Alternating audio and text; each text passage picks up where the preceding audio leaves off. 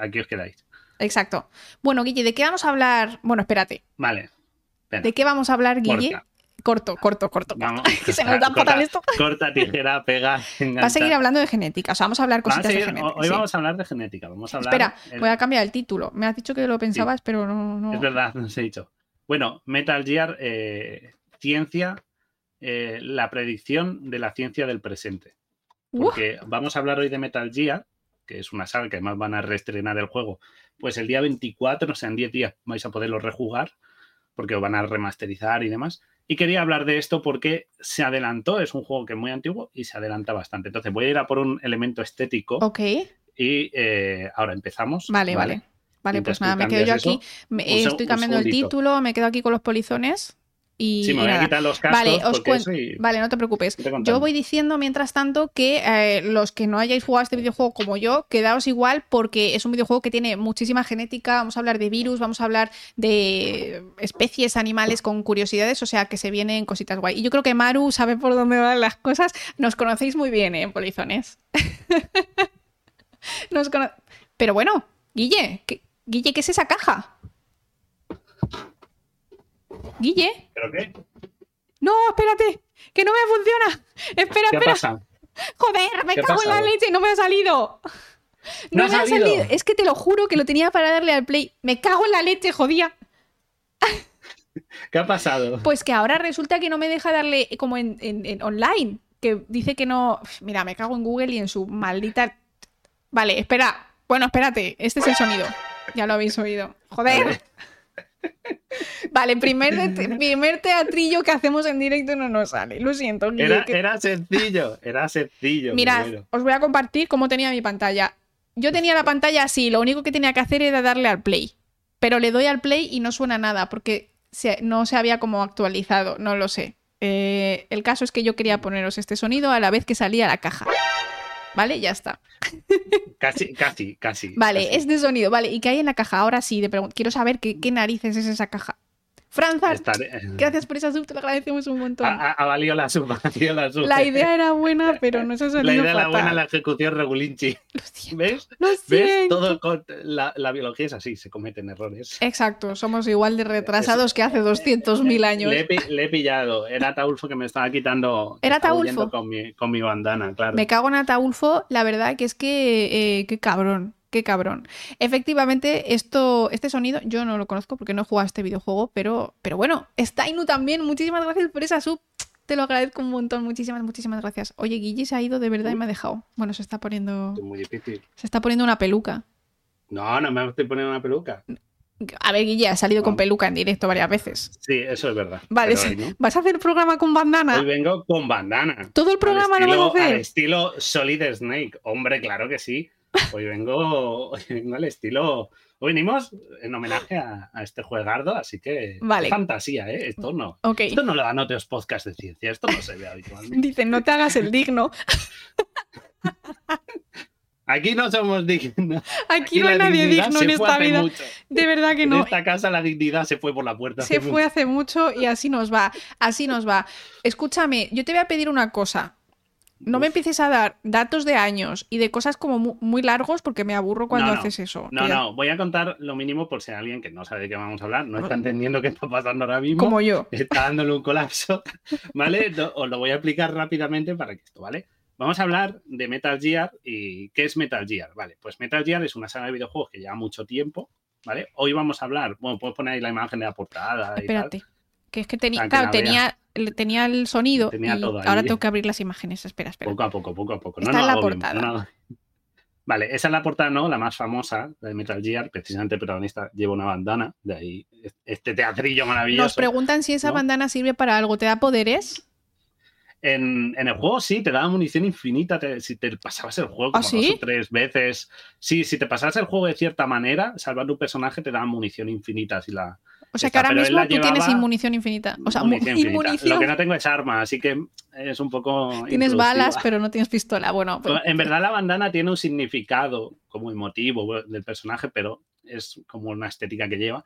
Y, bueno, el juego surgió en el 87, ¿vale? Ese en, creo que era en la, en la NES o en la Mega Drive. antes, que, antes que nosotros. Antes que nosotros. Ostras, en el 90 pues sacó una ¿eh? secuela, claro. Pero esa, esa, ese juego han jugado muy poco. Yo no le llego a jugar y yo no lo conocía hasta hace unos años. Yo que llegué a conocer fue el del año 98. O sea, ya tiene su. Va a haber spoiler, por cierto, de alguna cosita. El juego tiene 25 años. Mm, es como dar spoiler de Alicia en el País de las Maravillas. claro, o sea, ahora es verdad que lo van a volver a sacar. ¿vale? tú vete pasando. Vale. Tú vete pasando, ¿vale? La cosa es que lo van a volver a sacar ahora en esta remasterización, que no nos han pagado ni nada, ¿eh? que siempre dicen, no, no me han pagado nada. ¿Esto de quién es? ¿De Namco? Esto es de. No, es de Konami y lo saca, pasa con todos los juegos de la Play, todos los juegos antiguos para que los podáis jugar. Entonces, algún spoiler habrá, pero no muchos, ¿vale? Para evitar tampoco destriparos la trama entera, pues alguien quiere rejugarlos o no os ha jugado nunca y ahora le pica la curiosidad. Vale, pero vamos a hablar sobre todo de la ciencia que hay ahí. De la ciencia que hay en ellos. ¿Por qué? Porque este juego lo creó Hideo Kojima, ahí le tenéis, este señor que, bueno. ¿Sabes qué? ¿Sabes qué? ¿Sabes qué? Que yo conozco a este señor ahora porque ahora veo mucho a los Chiclana y, los Chiclana como que me suena todo el rato. Estos nombres me suenan, o sea, realmente no sé nada de él, pero es como. Las sí, son famosas. claro, ahí, eh, siempre, siempre está sacando alusiones a él, ¿por qué? Porque son muy buenos. O sea, este señor, eh, la verdad es que hay que decirlo que yo a este juego le tengo mucho cariño, porque hay tres juegos que yo tengo mucho cariño en mi vida. Y uno es el Espiro el Dragón, que era un juego que era muy de mi infancia, es como el Espiro, El Dark Souls, porque es un juego que me enseñó a jugar, a ver los juegos de otra manera y luego el Metal Gear, porque Metal Gear lo que tiene es que es un juego que te cuenta una historia. Este señor dijo que era un don nadie cuando hizo este juego, ¿vale? No tenía, no fue un, digamos, un gran desarrollador con una gran idea. No, no, no. Prácticamente no tenía un trasfondo de producción importante y decidió crear este juego, un juego de espionaje uh. que, aunque vamos a hablar hoy de guerra, era el juego más antibelicista que se ha creado nunca, porque la idea es o de lo más antibelicista, porque ahora ya hay muchos juegos, porque su idea era que te presentaba la guerra como algo malo. O sea, tú empezabas el juego creyendo que ibas a ser que un juego de espionaje más, ponía juego de espionaje táctico y tú esperabas, ¡buah! Soy un superagente, ¿no? Ahí infiltrándote, matando a los malos, y en verdad es un juego que la lección que te quiere dar es que la guerra es mala, muy, muy mala. ¿Vale? Casi toda es gente traumatizada por la guerra y eso está muy bien. Eso es bien. Y creó una idea que rompió bastante el molde con su concepto. Y este señor, pues ahora ha sacado hace poco el de Stranding. Y yo te voy a decir una cosa, ¿esta foto de cuándo es? Porque este señor tiene unas gafitas que son súper modernas, o sea... Este señor, este señor, pues debe ser, es reciente porque creo ah, que cuando estaba con su nuevo estudio. Digo, no es del 87. Le echó, la empresa porque. Pero escúchame, ¿cómo que este señor hizo un juego en el 87 y ahora tiene esta cara? ¿Cuándo hizo el juego? ¿Cuando era un feto? Kojima, Kojima es inmortal, ¿vale? Es como, es como el de saber y ganar, ¿no? Claro, es, es, Kojima se mete en un tubo de. No, para estar en éxtasis, ahí flotando en el, en el, líquido y le Es peor que Jordi Hurtado. Claro, es igual. Es igual. Bueno, tiene unas, un par de canitas por aquí, pero que es que ni, es que ni se. Esta foto creo que es bastante reciente, o sea que. 60 años tiene. A lo mejor aquí tenía 50, yo qué sé. Ostras, es que no, parece que tiene 20 a lo mejor es aficionado a Just for Men, ¿sabes? Quiero decir. también no puede sé. Ser. Puede ser, puede ser. El, señor que inventó Zelda también tiene sesenta y tantos palos y le ves y no los aparenta. O sea, es, que, es que los japoneses les gusta mucho, también como se supone que viven muy sano y todo eso, menos los que trabajan 27 horas al día. El resto. Claro, los que hacen esto no, el resto se puede ser. Este, este hombre se dosifica porque a veces saca los juegos cada más tiempo. Bueno, eso está bien. Si son buenos. Se, lo va tomando. Eso sí, son buenos. Vale, ok. este señor crea un juego de espionaje, de un poco de guerra. y hoy vamos a hablar solo de tres, porque la saga es muy larga, entonces me voy a enfocar en los tres que son como los más significativos, más importantes, y en las cosas que salen en ellos, que para ser del año, de nuevo, año 98, porque salieron, de los que vamos a hablar, salieron en el 98 el Metal Gear 1 en el 2001 y en el 2004, las cosas que se sacan son muy adelantadas a su tiempo. Así que solo vamos a hablar de estos tres. A nivel de ciencia, ciencia ficción. A nivel de ciencia, ciencia ficción y de cosas que vamos actualmente a hacer, respecto a esto. Vamos a hacer también un, inciso, porque si esto lo ve, yo creo que no está Gisbanos, ¿vale? Que Gisbanos es como la experta en ciencia ficción. Ella siempre dice, pues que cuando dices que algo es novedoso, en realidad ya lo hacían en los años 20. ¿Vale? O sea que a lo mejor no es tan novedoso, pero a nivel quizá videojuegos y demás sí que podía ser bastante novedoso para lo que había. Y temas de, las que temas de los que hablan, que luego lo veremos, también son temas que a día de hoy es actualidad vibrante y sin embargo son unos temas que para entonces era como, ¡buah, súper futurista! ¿Sabes? Como esto es fantasía, sci-fi, tech que nadie se imagina y a muy cyberpunk y ahora es como, ah, no, no, esto es lo que tenemos hoy y, seguro que si abrimos hoy el periódico alguna noticia sale relacionada con este tema, con lo cual es, es, un tipo que fue bastante visionario en las cosas que abordó, ¿vale? También tiene sus locuras, como lo de la caja, ¿sabes? Para esconderte en una base militar, usar una caja, eso es simbólico, pero el tío fue bastante yo creo que tuvo bastante buenas ideas y vamos a sacar algunas de ellas. Vamos, a ver. Vamos a empezar con el Metal Gear 1, el más clásico. El más clásico ahí le ¿Este juego de qué va? Exactamente. Yo este no le tengo, ¿eh? Este me lo prestaron para jugar. O sea, yo ni conocía la saga, me lo dejaron en el instituto. Ahora conseguirlo vale, muchas perras. Ahora conseguir este Sobre todo en la Play 1, original, en la Play 1 es, es esto, es, difícil de conseguir. Y bueno, pues la historia nos planta a que tú eres, mm, así muy resumidamente, a ti te dicen que eres eh, Solid Snake, ¿vale? Es tu nombre en clave, uh. No se llama Paco, se llama Solid Snake. Y te dicen que tienes que infiltrarte en una base que se llama Shadow Muses, que es una base así como nevada, eh, alejada un poco de todo, porque hay unos terroristas que están desarrollando un arma que se llama Metal Gear. Uh. El Metal Gear es un arma que es una especie de robot gigante, es japonés, ¿vale? No me miréis que puede lanzar armamento nuclear y como es móvil, pues digamos que eso es lo que tienen los armamentos nucleares, que cuanto más cerca, pues es más fácil que te puedas aproximar a tu objetivo. Entonces es una amenaza y te dicen que tienes que acabar con ello, que son terroristas, ¿vale? Te dicen, ala, y te sueltan a, ti como mm, único hombre de campo para superar la misión. ¿Ok? Sí. Está diciendo en el chat que había uno antes, pero que Guille ya lo ha dicho. Sí, sí, el del 87 y eso, pero que, es como una especie de precuela y tal. Pero en verdad, el que voy a hablar solo del 1, 2 y 3, que son los más populares, yo creo, y los que más conocemos hoy, del que salen todos los memes. Entonces, eh, empezamos con este, y bueno, ahí tenéis una imagen para que veáis los graficotes de la Play 1. ¿eh? Esto tiene ya 25 años y se, veía bien, ¿eh? Es como pixel art, pero está guay, ¿eh? Pixel gordo, ¿eh? Era en 3D, y bueno, tenía ideas originales como que veías un minimapa para ver dónde estaban los enemigos, ¿no? Ese cono azul era lo que veían ellos, entonces te ibas infiltrando, pues cuando se giraban, pues ya no te veían y te ibas colando por los sitios y tal.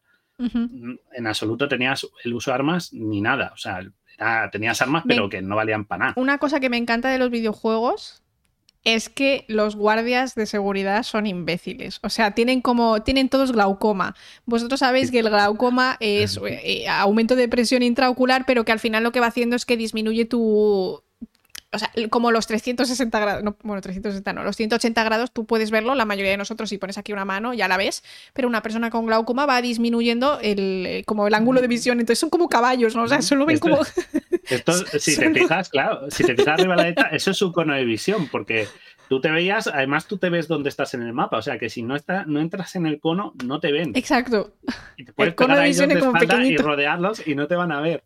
Sí que es verdad que les, les añadieron sonido para que te puedan oír si vas corriendo, haces más ruido que agachado, e incluso podías golpear a las paredes en el 2 para llamarlos ¡Ostras! y que picaran oyendo ruido. O sea que aunque ven poco, se amplió un poco más la idea de A ver si voy a tener que jugarlo, me está llamando la atención. Alguien está diciendo, es culpa del jefe que les ponen pasamontañas. Oye, pues la verdad es que te... O por favor.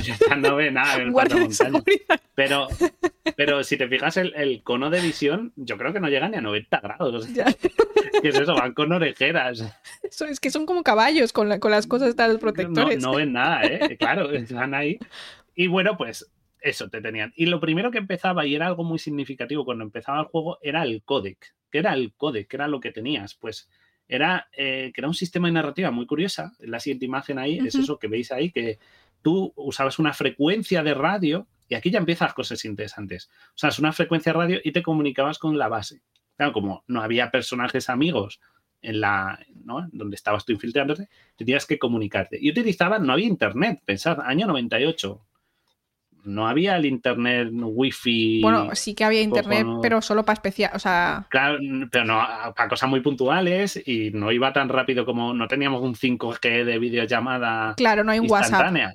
Entonces, ¿qué utilizabas? Utilizabas el codec, que era un sistema de radio que decías, pero ¿cómo es el codec? ¿Llevaba un casco tal? Bueno, pues mira, encontré una foto de la peli Lágrimas del Sol, mm. en la que sale Bruce Willis, y ahí podéis ver el tipo, ¿qué es lo que se lleva? Es un módulo, se lleva en el cuello y un pequeño micro y así no tienes que llevar unos cascos, ni un walkie-talkie, ni nada. Es un equipo más pequeño y es inteligente usar radio porque las ondas de radio son las que tienen mayor alcance a la hora de comunicarnos. Así que es muy inteligente, es un primer concepto en el que tuvieron un buen detalle, ¿vale? Yo quería enseñar que era el code, que mucha gente no sabe cómo es el code. Es más, hay gente que lo usa hasta para Airsoft y lo puedes comprar, te puedes comprar ¿Ah, sí? Mira, ahí tenéis una imagen, ya sé que es materialismo tonto y tal, pero en Airsoft hay gente que lo lleva para comunicarse cuando están pero jugando. Pero escucha, eso que tiene aquí como pega, o sea, para si estáis en modo radio, es, como si fuera un collarín que se te que te lee, te escucha lo que hablas. Te escucha la garganta. Vale, Entonces vale, no tienes un micrófono, te coge la garganta y luego llevas un pinganillo para oír a la otra persona. Bueno, sí, sencillo y, o sea, funciona. En principio debería funcionar. Si por radio. Debería funcionar. Y, además un sistema de radio que tiene mucho alcance, con lo cual puedes estar emitiendo desde tal. Otra cosa es que te intercepten los sistemas de radio. Eso ya. Pero el juego, si te fijas en las dos imágenes anteriores, tenías frecuencias. Es decir, no habla, no había un botón. No, para atrás, para atrás. Para atrás. Cuando ves ahí los números. Ah, como la radio. Es como una radio, tienes frecuencias para hablar con ciertos personajes y tal, con lo cual. Canales privados, sí. Canales privados de radio. Muy bien. Está guay. Puso mucho detalle a las cosas. Pero lo, lo, más importante de este juego es que se hablaba de genética en el año 98 y de clonación. Qué guay, eso me encanta. Porque en cierto momento descubres que Solid Snake no es un soldado cualquiera. es, un, es, es, un clon. ¿Un clon, pero un clon bien o un clon mal? No es solo un clon bien, el mejor clon. El mejor clon. Claro, porque en cierto momento de la trama, pequeño spoiler, aparece un tipo que se llama Liquid Snake, ¿vale? Uno es sólido y otro es líquido, ¿vale? Solid es el de la derecha y el de la izquierda, el rubial, es el liquid. Y la cosa es que te dicen que tú, eh, que ambos sois clones del de en medio, que es el Big Boss, que era como el gran vale. espía Pero ¿cómo van a ser clones si uno sale moreno y otro rubio? Claro, la cosa es, ¿cómo pueden ser clones? Bueno, no es que sean clones, clones. Son clones, son eh, descendientes seleccionados genéticamente y uno tiene los genes buenos y otro los genes malos. Pero escucha, escucha, escucha. Esto puede salir muy mal, Guille. Yo es que estoy. estoy explica esto. esto se lo voy a sacar porque esto. Es que estoy en modo vejiga al 102%. Entonces yo aguanto hasta 105. Tengo que correr. Porque he bebido café, he bebido un Pues café entero y agua. Ve y esto, porque aquí Explícale esto a los polizones, porque Vale. no puedo más. Bueno, ve, ve, ve, rápidamente os cuento. eh, Big Boss, que es lo que se cuenta en la historia, pues era un gran soldado, un ejemplo del mejor, de lo mejor, de lo mejor, ¿vale? Imaginaos al mejor, a Rambo o algo así, y cogieran los genes de Rambo y dijeran, vamos a hacer los mejores genes que tiene Rambo y se los vamos a poner a un bebé y el resto de genes al otro bebé. Claro, la cosa es que aquí te dicen que Solid tiene los buenos, pero ¿qué entendemos por buenos? Es ahí donde está la, la diferencia. Pues los genes buenos son, es, los malos son ser rubio, por cierto. El malo es el rubio. Me, ha- me hacía mucha gracia que decía, "Joder, como siempre te dicen como el rubio y ojo azul es lo superior y aquí no, el rubio es el malo. El, ambos te dicen que son eso, que los utilizaron como que son niños probeta. ¿Ya me escuchas, Laura? Sí, ahora que ambos son niños probeta y que le pusieron a uno los genes mejores Vale. y al otro los genes peores. Vale, aquí hay muchas cosas que pueden salir mal. Muchas cosas. Primero, eso de los genes mejores y peores, ¿respecto a qué? Claro, eh, te dicen que, por ejemplo, los genes, por ejemplo, a nivel de personalidad, Vale. dicen. porque físicamente es entrenamiento, ¿vale? Sí. O sea, ahí podemos entrar de que, bueno, Si vas pero al sobre gimnasio. todo te vale. dicen, claro, te dicen que, por ejemplo, eh, las habilidades de Solid son más, eh, digamos que físicamente superior. Están mejor entrenados, sus músculos son más tal. Mientras si que las puede- habilidades de Liquid son un poco más, eh, son más de destreza. Que dices, bueno, pero le vendría bien que tenga destreza al otro, ya, pero no tanta. Vale. Y sobre Pero todo te dicen de destreza, personalidad. destreza perso- o sea, de en plan que es listo, que a lo mejor tiene labia. Claro, que- claro, claro, claro. Esas cosas, que- vale. Que, que tiene más habilidades como más asociadas a la inteligencia, Entonces, el eh, Solid es tonto y fuerte, tonto y fuerte. no tan tonto como los guardias de seguridad. O sea, listo, no me- tanto, poco listo. pero- Y el otro es como más listo, pero debilucho. Sí, es verdad que cuando tú escuchas hablar, es un personaje muy chulo, pero es verdad que cuando le oyes hablar parece que Solid le cuesta contar dos y dos, ¿vale? Vale, a O sea, lo mejor. no quiere vale. decir que sea tonto, pero hay veces que le dices, macho, ¿Macho? ¿Qué, qué entonces, no lo pillo. Vale, entonces, bueno, lo primero de genes buenos y genes malos, si tú lo tomas de manera literal, el 99,999% de tus genes son los genes buenos porque son los que necesitas para sobrevivir. Entonces, el rubio sería como un aborto extraño. O un bicho más así. dicen que son los genes eh, además dicen que hereda los genes dominantes. Lo cual te tiene que decir que entonces su antecesor, el señor Big Boss este, era full ¿no? Era full heterocigótico para que hubiera mitad dominante y mitad recesivo. Claro, pero entonces si tú, si era full heterocigótico y el otro hereda solo los dominantes, debería ser básicamente igual. Literalmente como un gemelo, pero a nivel visual, no a nivel genético, si me entiendes lo que digo. Es decir, si yo tengo un gen de ojos oscuros y un gen de ojos claros, es decir, uno de mi madre y uno de mi padre, al final gana el de ojos oscuros, que es dominante. Eso es lo que conocemos como un alelo dominante. Vale, pues si yo lo divido y multiplico ambos, uno de los clones tendrá ojos oscuros y uno de los clones tendrá ojos claros, ¿vale? Con este ejemplo se entiende muy bien. Por lo tanto, el Solid sería literalmente igual que el padre. Claro, eh, es lo que busca, que sea, claro, lo más parecido al, Big Boss, ¿no? Que es como el superagente especial este. y el otro sería como el alter ego, o sea, un poco todo lo que yo no soy. la cosa es que te dicen, los mejores genes son los de personalidad también, porque claro, Solid es más obediente, es más tranquilo, tiene sentido del deber, pero de nuevo, en este caso, pero escucha, seguro que es el mejor para esta misión. Ya, no lo sé. Pero el caso es que si tú en realidad tienes todos los genes dominantes, es decir, que haces, o sea, divides tu genoma entre dos, la mitad lo multiplicas y la otra mitad lo multiplicas y cada uno te da un, hijo ¿no? o un clon. Estos clones tienen una probabilidad altísima de borbonización, o sea, quiero decir, es, es el primer riesgo de enfermedades graves, tener el mismo gen repetido dos veces, el mismo alelo, o sea, que un gen tengas los dos alelos exactamente iguales. Así que realmente eh, a nivel real esto es peligroso. Estos dos señores serían un poco mierdosos. No, es tan, peligroso si no quieres que se reproduzcan. Si los quieres que sean como un arma más. Sí. Ah, son autoconclusivos, no van a poder tener una descendencia, con lo cual son una manera de, que no lleguen a, claro, pero ¿no? a extenderse. Pero en realidad te saldrían un poco, o sea, si tú literalmente a una persona le coges todo dos y dos, te saldría un poco como el, el coño, el, el, como el, hechizado.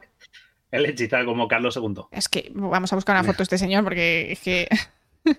Eso es lo que te pasaría literalmente si esto fuera eh, al dedillo lo que, lo que dice Guille, ¿no? El hechizado. Claro, eh, no, no saldría bien, la verdad es que aparte que no tiene mucho sentido como te lo vende porque dices, no, no, claro, el bueno es el, que tenga sentido el deber y tal, pero si todo un tío lo está soltando en una misión, ¿no? En una misión especial, o sea, a ver, también te digo, con los píxeles que vi en la época, y está igual, se parecen bastante, ¿eh?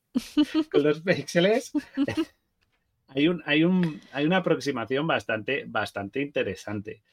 Pero, pero lo que te digo, si tú estás enviando a una persona a una misión especial en territorio enemigo, rodeado de todos los peligros que hay, ¿no será mejor que sea una persona con más capacidad intelectual y destreza y más, ¿no? Más espabilo que un tío que es más o menos cortito, obediente y que será muy fuerte, pero poco más. Pero a lo mejor depende, porque quizá para ciertas cosas es mejor ser como obediente, porque tú eres un espía y tienes que hacer lo que te piden y a lo mejor en algún momento una persona que es más inteligente dice, mira, yo paso.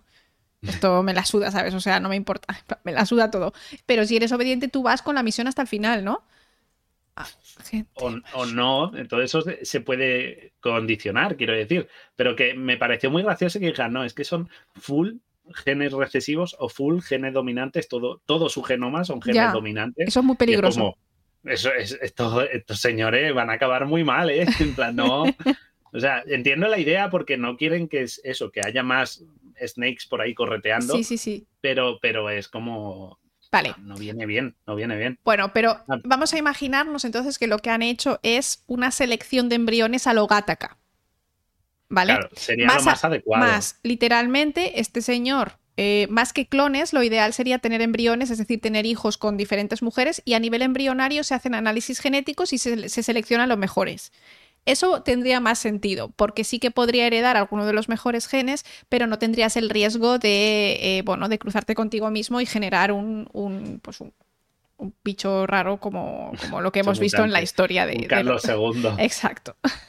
O sea, lo mejor sería, primera corrección que hay que decirle a Kojima, Kojima, préstame atención, eh, no, no clones así. Oye, no es crítica, ¿eh? ya sabéis que es la manera que tenemos aquí de, abordar los temas. Eh, a mí me encantan este tipo de ciencias ficción en todo. Me encanta. Que podían haber dicho, quiero decir que me sorprende mucho que para la época que era, que no empezaran, porque todavía no había unos análisis genéticos como los de ahora, que en vez de decirte, pues mira, es un espía y se acabó, y no me caliento la cabeza, decir, no. Te meten en esa historia. Un clon genético con los genes dominantes y lo otro es los genes recesivos. es lo que quiero decir, que se adelantó bastante a estos conceptos que. Muy interesante, sí. Ahora quedar. A ver, ¿no? eran, no eran unos conceptos. Eh, que todavía no existieran, quiero decir. No, porque claro, se tenía conocimiento de los genes dominantes y recesivos. Exacto, o sea, desde, desde, Mendel. Desde Mendel, que hacía colisantes amarillos y verdes. Pero está guay porque mete ahí la clonación y mete cosas pues bastante, bastante chulas. Pero yo entiendo que no es como el único a nivel ciencia ficción. A lo mejor a nivel videojuego sí que podría ser algo bastante novedoso, pero está guay. Alguna habría, pero, pero así que en este nivel argumental de explicártelo y tal, me, me sorprende bastante. Otra cosa que quiero hablar, que mencionan, porque hoy, es picadito, es como un picadito de muchos conceptos, ¿vale? Podemos hablar también de una de las armas que te dan, que era muy famosa, que eran unas granadas que se llaman granadas chaff. Son así, chaff, no así. Chaff, ¿vale? Todos conocemos más o menos, lo hemos visto en las pelis, pues las granadas de cegadora, las de humo, ¿no? Humo, Pero había una que se llamaba granadas chaff, que tú cuando te las dan además al principio del juego decías, ah, por fin unas granadas, vamos a matar soldados. Y las tirabas y veías que salían chiribitas ah. y, no mataba a nadie. Ni se, y tú quedas, ¿qué es esto? Bueno, pues las granachas eran unas pequeñas granadas que por descripción al loro eh, era una granada que dispersaba pequeñas tiras de aluminio en el aire. ¡Ostras! ¿Vale? Para confundir frecuencias de radar. O sea, que era un poco como lo que hoy conocemos como inhibidor de señales. Claro, pero lo que hacía era apagarte las cámaras y, bueno, y cualquier dispositivo electrónico lo dejaba. Muchas gracias por esa rey, bienvenidos. Bienvenidísimos. Claro, tú dices, em, a ver, mm, está bien que sea algún tipo de inhibidor de frecuencia, pero lo que hacía era apagar cualquier dispositivo electrónico en la zona. Entonces, ¿Incluido el mm. códex este o cómo se Incluido todo, claro. Bueno, no, el códex no, porque es tuyo. mecánicas de videojuego podías usarlo y era el tuyo. Y tus armas funcionaban todas bien. Pero en teoría apagaba las cámaras o si había algún aparato, pues lo apagaba. Entonces, lo que yo creo que intentaron hacer era un pulso electromagnético. Que, de nuevo, idea muy novedosa para la época, aunque los pulsos, sí, ¿no? Y ahí dejaba, mira, si pasa la siguiente para que la vean, se ve ahí como como veis, esas particulitas doradas, esos polvitos, pues dejaban los dispositivos, pues eso. O sea, pero ¿cómo, debería funcionar? O sea, eh, ¿debería ser eh, tipo el aluminio? Vale, a ver, o sea, ¿cómo funcionan los dispositivos electrónicos? un dispositivo, a ver, si la granada detona, digamos que tenga un tipo de metralla muy, muy pequeña, ¿vale? Casi a nivel de partícula de polvo. Microscópica, sí. Microscópica de aluminio en polvo, aluminio en polvo de alguna manera, limaduras de aluminio. Al dispersarlas, entrarían. Si hubiera algún tipo de radar, sí que es verdad que todo ese metal flotando mm. podría causar algún tipo de interferencia. En un radar. Pero en cámaras. ¿vale? O en algún tipo de onda. Pero en una cámara no tendría, no tendría sentido. Lo que podría ver la cámara, depende del tipo de detonación, pues podría percibirla, pero la cámara no se apagaría. Porque la cámara es un circuito cerrado y aislado. Claro. Lo que para que te hiciera esa función tendríamos que hablar de un pulso electromagnético. Claro, en plan. electrones que, o magnético, como por ejemplo en la serie de eh, Science Beach, esta escena, que, no me, Heisenberg, es que no me sale el nombre de... Breaking Bad. Breaking Bad. En Breaking Bad les cogen el, portátil y dicen, ostras, tenemos ahí pruebas de cosas, van al lado de la estación de policía con un magneto gigante, con un imán gigante, lo encienden y se supone que se cargan todas las cosas electrónicas. Claro, es algo parecido. Tú lo que buscas es un pulso de alta energía, ¿vale? De energía electromagnética que lo que hace es fundir los dispositivos. Esto, por ejemplo, ocurre cuando hay una bomba nuclear, ¿vale? Que es lo que, con lo que se ha experimentado y, ha habido pruebas que se han intentado hacer, tanto en Estados Unidos como en Rusia, con este tipo de armamento, de buscar una detonación nuclear no destructiva, pero sí que apague los dispositivos, ¿vale? Eh, por ejemplo, en, si habéis visto la peli Ocean's Eleven, cuando van a pagar el casino para robar la cámara y no sé qué, usan un pulso electromagnético que apaga Las Vegas. Es decir, es, un, es una cosa que eh, se conoce y se utiliza. Y en este caso, la de la limadura no tiene ningún sentido la explicación porque... Sí, no debería funcionar, pero bueno, está guay. podría llegar a funcionar con ondas de radar. Sí. Pero lo, porque los metales son influyen en esa distribución de la onda. Ni tampoco en las de radio, ni nada. Y de nuevo, tenía que funcionar en un espacio cerrado. O sea, quiero decir, si estás usando un radar bastante grande, no. O sea, a lo mejor esa zona tiene una pequeña calva, pero ya la propia interferencia ya va a suponer que hay, algo raro ahí. O sea, que no tiene ninguna utilidad. Tú lo que buscas es un pulso electromagnético que desactive todos los dispositivos electrónicos y entonces ahí es donde ya obtienes un beneficio, que es cargarte unas cámaras o cualquier cosa que se te, que se te eche.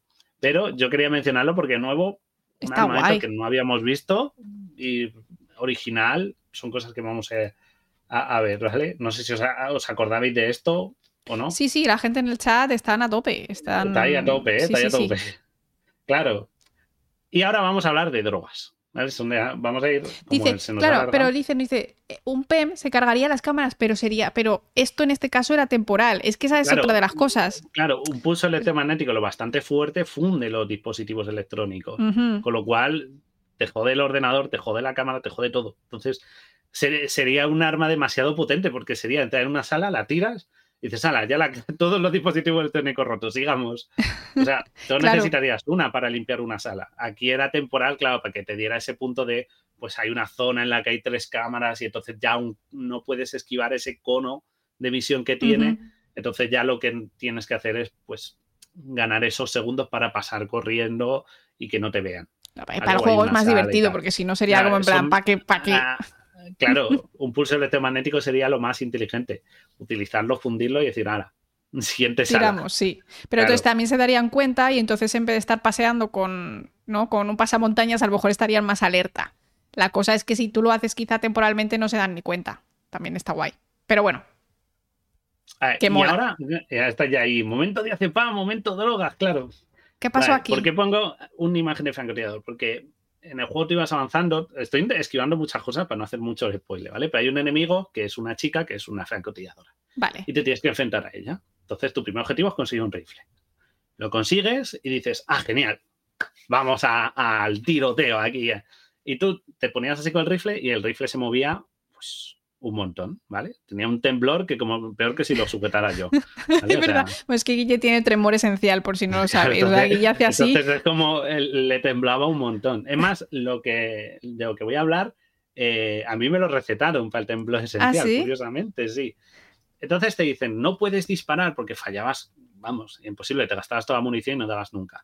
Entonces te dicen, no, lo que tienes que buscar es una cosa que se llama diazepam. Uh. ¿Eh? El diazepam es un ah. medicamento que existe. Sí, sí, claro.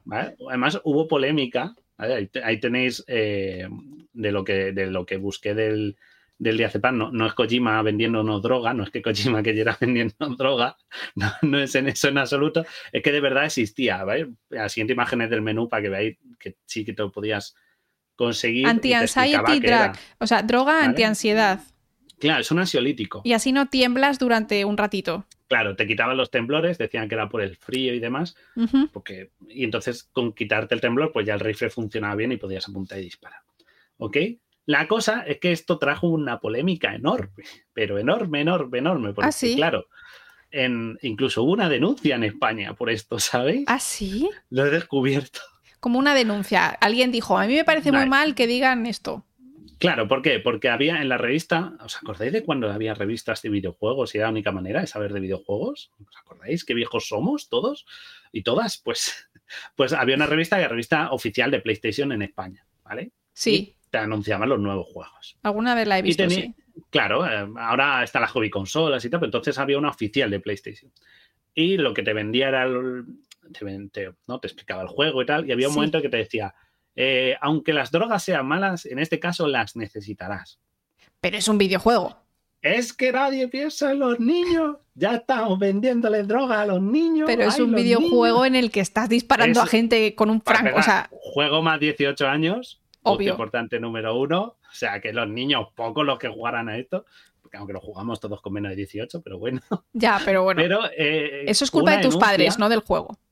Claro, claro, saltó, fíjate, eh, estuvo, estuvo una denuncia creo que de la comunidad valenciana a, contra la propia revista porque... Eh, o sea, yo me eh, voy a la ruta del bacalao, pero me molesta que anuncien diazepam en la noche. Hay un videojuego que dice que además que es un, es un medicamento que va con receta aquí en España, con lo cual encima no es un medicamento de, de los que se compra así receta tipo un paracetamol. No, no, no, no, no, no. O sea, esto, esto hubo, hubo tal. Es más, si te ponías en el... Cuando tú podías contactar, cuando abrías objetos en el menú, podías llamar por el códec y pedir información sobre ellas porque no sabías cómo funcionaba para qué usarlo. O sea, el protagonista este incluso tenía cigarrillos y te decían, fumar es malo, pero el humo detecta rayos láser de, trampas o eso.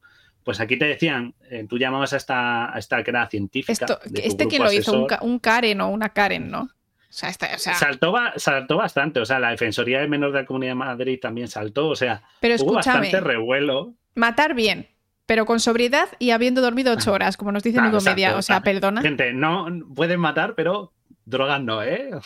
Genocidio sí, pero Matar es bien, drogas para no temblar mal. Ni una pastilla, ¿eh? Claro. O sea, además, eso, cuando escribías hasta... Escucha, y nos dice Nandos, Nando, esos tiempos donde se creaba polémica con cualquier tontería de un videojuego. Como, vamos, o sea, eso solo pasaba antes, ya no pasa. Ya no pasa. Eh, ahora, ya nada, eso. hemos, cambiado, Guille. Hemos cambiado, totalmente. hemos evolucionado. Era una cosa, el problema es que el nombre, luego en el futuro, en, creo que era en el Metal Gear 2 y en el 3, vuelves a tener la misma medicina, la misma pastilla, pero se le creó el nombre Pentacemín. Que no existe. ¿Vale? Que no existe. Vale. ¿Vale? Es como si a la, en vez de poner aspirina pones asporona, pues ya nadie sabe lo que es, ¿sabes? Claro. Pero era la misma, tenía la misma función. Y fijaos, aquí tengo la captura que he borrado la autora, que es del año 99, que dice, un videojuego exalta el uso de drogas para disparar mejor. Esto es noticia del país sacado. Pero escúchame, Guille, que tú y yo hemos, la hemos tenido varias veces con noticias del país porque tienen algo en contra de los videojuegos. ¿No te acuerdas que, que, decían que era como en plan violencia y o sea, horrible? Que siempre en, este periódico, ¿qué les pasa? Con, la, con los videojuegos, es horrible. Eh, esto en verdad vende mucho. Esto es del año 99, ¿sabes? O sea, eh, Mira, me viene, inicia el artículo con la frase de la revista. Sí, ya sabemos que odias las drogas, pero créenos, las necesitarás. ¿No? Y bueno, pues eso, hubo hasta una, una denuncia con la revista diciendo, mm, oiga, que está usted con, induciendo el consumo de droga a los niños. y es como, vamos a ver, la, explicación, o sea, la droga esta se puede comprar, se puede, o sea, con receta, por supuesto, y a mí me recetaron porque es un ansiolítico, entre otras cosas, aparte de contra la ansiedad y contra el insomnio, pues también te hace que tiembles menos. Entonces, porque claro. Guille tiene de nuevo tremor esencial. Yo tengo temblor esencial. Entonces, si yo me lo. nunca la he tomado. Porque dije, paso, porque para que me funcione tienes que estarla tomando todo el rato. Es más, en el juego, si la dejabas de tomar, eh, volvías a temblar con el rifle. o sea, que te duraba un rato, hacías unos disparos y volvías a tomar otra. Incluso eso, cuando hablabas en la imagen anterior con la asesora científica, te decía cuánta dosis era recomendable, que no se podía tomar demasiado y tal. Y que era peligroso, te lo decían. Claro.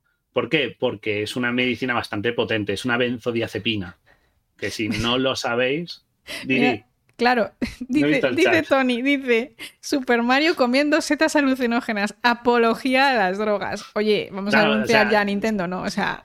Si, le sacas el. A ver, la frase no fue muy acertada. Hay que reconocerse a la revista y decir, si quieres droga, esto es lo mejor. Pero es verdad que se le puede sacar punta a todo si queremos. O sea, claro, claro. quiero decir si no ponemos a sacar este Pero, hombre, juego, está guay de matar gente. Mencionan estas cositas así como huevitos de Pascua de la vida real de un videojuego. De la vida real. claro, pero vamos a hablar un poquito de qué es la benzodiazepina, que es lo curioso, porque, porque, porque no, cómo funciona, que es algo que es muy interesante, porque lo que hace es un afecta a los receptores GABA de los neurotransmisores en nuestro cuerpo. Entonces lo que hace es que, que no han entendido nada. Inhibe, vamos a ver, un neurotransmisor ¿vale? Los, nuestra neurona recibe señales. Escucha, espera, espera, espera, espera. Si quieres te lo aclaro porque es que estás empezando desde más avanzado. Tú imagínate una neurona, ¿vale? Imagínate una, neurona. La neurona lo que quiere hacer es pasar señales a la siguiente neurona y esto lo hace expulsando unas sustancias. En plan, escupe, escupe la sustancia en el espacio interneurona. Es como si yo quiero pasarle. Es como el juego de, pasarse los globos. entre, o sea, en plan, aprietas el globo y, eso, ¿vale? O los globos o no, no sé, vale, pasarse cosas, sí. Ok. Tirar pelota. Entonces tú tiras eh, el neurotransmisor y la siguiente neurona lo recibe y lo recibe mediante unos receptores de neurotransmisor. o sea, es decir, hay diferentes tipos de receptores porque hay diferentes tipos de neurotransmisores, porque estos receptores son específicos, como una llave y una cerradura. ¿Vale? Entonces, ahora sí, ya dada esta explicación súper básica, porque es que esto puede ser complicado, claro. Vale, pues y mira, nos decís, nos dice Nudo Media que los benzos junto al alcohol son los que tienen un síndrome de abstinencia que puede llegarte a matar. Y ahora veis por qué, ¿vale? ¿Esto qué, qué hacen las benzodiazepinas? Bueno, pues lo que hacen es que estos receptores, ¿vale? Se unen a ellos, explicándolo muy, muy sencillo. Y los activan o los bloquean. ¿Vale? Eh, se acopla y esto va asociado a un canal iónico celular, ¿vale? Y lo que el resumen, lo que ocurre es que, para no entrar mucho tampoco en cosas técnicas, pero lo que hace es que los modifica y de tal manera que la célula deja de recibir señales. Los bloquea. Literalmente se queda la llave metida en el receptor y ya no puede llegar el, o sea, lo que sería la llave natural. No podría llegar el neurotransmisor natural. Claro, entonces, ¿qué es lo que ocurre? Que al no recibir señales, la neurona no transmite esa señal y relaja. deja de mandar el impulso que hace que te tiemble. ¿Vale? O sea, lo que a mí hace temblar es que están constantemente mis neuronas recibiendo señales. Las neuronas de los brazos, células nerviosas, no de la cabeza. Entonces están recibiendo esa señal y constantemente están diciendo contrae, contrae, contrae. Entonces por eso tiemblas. ¿Qué pasa? Que si te las bloquean y dejan de recibir tal, eh, no reciben y no, no, se mueven. No contraen, no se mueven, no tiemblas. Claro. Ok, claro, la cosa es que el efecto es el que dura. Claro, hasta que, se. si no quieres temblar, tienes que estar tomándola siempre. Claro, exacto, porque todas las moléculas tienen como un tiempo de vida determinado. Pues, por ejemplo, el Botox dura más, eh, otras moléculas duran menos, hay moléculas que duran literalmente segundos porque se, desnaturalizan, se estropean, se, nuestro cuerpo las elimina. Entonces, pues el tiempo de duración de un medicamento que actúa en neurotransmisores pues el tiempo que esté ahí pegado hasta que el cuerpo se encargue de, eliminarlos o se rompan ellos solos, ¿vale? Entonces, pues se apaga el bluto de la ansiedad. sí, o sea, en, no solo estamos hablando a nivel de, temblores, ¿no? Que es lo que para lo que se utilizaba en el videojuego, pero es verdad que cuando se la tomara Solid Snake estaría muy chill haciendo la misión. En plan, me estoy jugando la vida, tranquilo, gente. sin prisa, que los terroristas tienen armamento nuclear, tranquilo, tranquilo, no nos agobiemos. Está, está va bien, bien, poco a poco, sin agobios. Exacto. Y, y es verdad que el, también lo produce el etanol, en el, ¿vale? El etanol, o sea, el alcohol produce algo muy parecido. Es más, a mí me han dicho, si bebes mucho un día, te emborrachas y eso, estás lo bastante consciente para acordarte, mírate la mano, las manos, te van a temblar menos, ¿vale? Porque tiene un efecto muy parecido. La cosa es que te, el problema es que generan una, eh, una, puede generar adicción y generan una dependencia que a largo plazo, pues, puede generar un síndrome de abstinencia. No se pueden dejar de golpe, ¿vale? O sea, no puedes estar tomando diazepam y hacer mañana no tomo. Es muy peligroso, peligrosísimo. Hay algunos medicamentos que tienes que ir bajando la dosis hasta... Con un médico, o sea, eh, no puedes tú controlarlo, es una cosa que tiene que estar súper controlada. Dicen, ¿ese tipo de cosas se usarán en las guerras actuales? Las que son como de... O sea, en plan, que estás ahí, ah. seguramente eh, tengan que tomar algo similar ahora hay cosas, hay muchos tipos de medicamentos que son más, o sea, por ejemplo, un Valium. Tú te puedes tomar un Valium. Yo solo he tomado un Valium en sí, mi vida. Sí, pero que si en los, ejércitos, depende de qué ejército. Depende de qué, pero no te van a poner una sustancia que te genera dependencia adicción. Es más interesante buscar algún medicamento que sea de uso puntual, que te dé el chute necesario o la relajación necesaria, en este caso, para un momento puntual, que un medicamento que tengas que estar administrando. E, exacto. Porque si en algún momento la cadena de suministro se ve afectada a los soldados, no podrán, pueden tener síndrome de abstinencia, con lo cual, mal, mal. Necesitas algo que sea puntual. Entonces, por eso no, por eso no se dan opiáceos a los soldados, se les dan analgésicos de otro tipo para que no tengan esa dependencia a ellos, por ejemplo. No, no quieres que tus soldados además se vuelvan junkies, porque mal, ¿sabes? Claro, pero el uso, obviamente, el uso de drogas está muy extendido en la sociedad, eso lo sabemos todos, eso no tenemos que, explicarlo, y seguramente en momentos extremos, como puede ser, por ejemplo, una guerra, pues obviamente el casi que el propio usuario tiene que encontrar una manera de lidiar con ciertas cosas que quizá de normal no podrías. Eso también es cierto claro, es, mira, incluso este medicamento se utiliza para la abstinencia al alcohol, en ocasiones para... Pero casi espero el remedio que la enfermedad. Claro, pero en verdad es que está sustituyendo el etanol, que tiene el mismo efecto sobre la modificación alostérica sobre el, neuro, sobre el receptor, que, el, que lo está sustituyendo por la misma molécula que hace el mismo efecto. Lo que pasa es que con el diazepam, pues digamos que impides que esa gente consuma alcohol. Le estás quitando esa sensación de abstinencia. Es como una un sustitutivo. Pero, Pero yo creo que eso de nuevo el objetivo es, sería bajar la dosis y suele salir bastante mal, si no es con un control médico bastante férreo. Entonces, pero bueno, es una cosa que es bastante sorprendente. Sabiéndolo, evitarlas. O sea, quiero decir, como hizo Guille, no lo voy a tomar porque total, para tomarla todo el rato, pues eh, esto. Si realmente lo necesitáis y vuestro médico opina tal, vale, pero que sepáis que así, en plan, pedirla por pedirla, pues podéis entrar en un bucle bastante peligroso. Además, además es, es, una cosa que me, cuando me la recetaron, ¿vale? Porque yo me miré si tenía algo en el cerebro mal y tal. Me dijo, no, no tienes nada, no tienes ningún tumorcito ni nada, tú tienes temblor esencial y tal. Cuando te lo recetan, me dijeron, es que lo vas a tener que estar tomando en el tiempo. No es algo puntual que digas, ay, pues hoy tengo que operar a un paciente a corazón abierto, voy a tomar una de estas para no temblar. No, tienes que tomarla siempre. Por porque, mi médico no haga eso. Bueno, te puedes tomar, pues si no toma diazepam, se pega un par de cubatazos antes de entrar y se pega unos lingotazos Y, puede operar, ¿no? Pero quiero decir, es una cosa que era constante. Entonces yo dije, bastante medicando todo.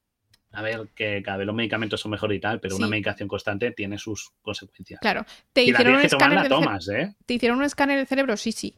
Sí, le hicieron, sí me metieron el tubo y me pusieron encima una máscara delante. Bueno o sea, si eres claustrofóbico era por dos, porque era el tubo y luego una máscara que era así tipo, Ay, Dios mío. tipo una rejilla delante. O sea que... Ay, por a, mí eso no me da claustrofobia, sin embargo. Bueno, hay gente de la que sí. Yo ah, creo que lo llevaría bien, pero tampoco me encantaría. Vale, seguimos con el juego. Entonces, eh, esto lo mencionan, es interesante porque en realidad ahí sí que está acertado. Lo único que luego cambiaron el nombre. Ahí se acertó. El nombre no muy adecuado porque es un medicamento real, pero, pero sí, sí que acertó. y ahora vamos a hablar ya fijaos, hemos hablado de biología, hemos hablado de tal, vamos a hablar de algo que a mí me gusta mucho y yo creo que lo que nos genera más a todo es este tipo, ¿vale? Este es un personaje que aparece en el juego y no vamos a hablar de que es un cyborg porque ya hemos hablado mucho de cyborg, de prótesis, tenemos muchos programas, de por ahí. algún otro por ahí, pero no vamos a hablar de eso. Lo curioso de este ninja cibernético, uh. eran, los, eran los 90, gente, lo siento esto molaba. A mí me gusta Ninja Cibernético, lo veo bien. a lo mejor, pero entonces, entonces eh, era la caña, un ninja cibernético.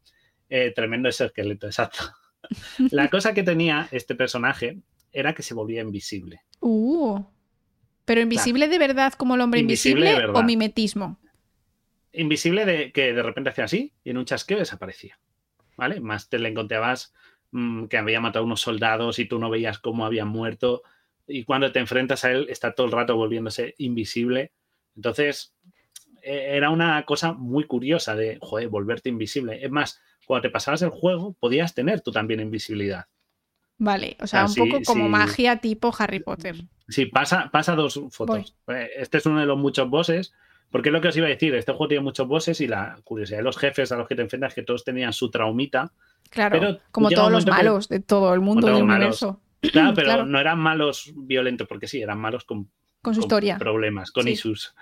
La cosa es que luego tú, igual que conseguías la bandana, podías conseguir el camuflaje óptico y te volvías invisible. Y esta invisibilidad era imperfecta. Vale. Como ves. Esto es bueno también porque era para que tuviera dónde está el muñeco. Explican, claro, porque si no, no sabes dónde estás. Claro, claro. Era imperfecta para que tú lo vieras, porque imagínate, te vuelve invisible y dices, no sé dónde está. Te volvías invisible, invisible pero verde fosforito, o sea, que le ponían en realidad proteína verde fluorescente, o sea. Claro, no tenía mucho sentido, no tenía mucho sentido. Sigues, sigues haciendo ruido, cosa que no te los juegos cuando te vuelves invisible no haces ruido. Aquí si pasabas al lado de un soldado se mosqueaba, pero claro, como no te veía, no hacía nada, no saltaba la alarma. La cosa es que este dispositivo de invisibilidad era, no he encontrado bien una foto buena que se viera, pero era como un aparatito, vale. Como un tipo de dispositivo electrónico de mano que tú pulsas el botón y te generaba un halo de invisibilidad. ¿Vale? Esto obviamente imposible. Sí, lo sentimos, no hemos encontrado ninguna explicación, no se nos ha ocurrido nada. No tiene explicación. lo sentimos, pero mola mucho. Sí que he encontrado una manera de hacerte así de invisible. Así de mal invisible. Así de mal. Eso sí existe. Sí, en el sentido de que no es una invisibilidad perfecta tipo Harry Potter de me echo la capa y nadie me ve porque la magia del croma, sino que es una invisibilidad un poquito más cutre, pero que se basa en fenómenos físicos reales. ¿Vale? Entonces, os voy a hablar de la refracción. Todos sabemos lo que es la refracción, ¿no?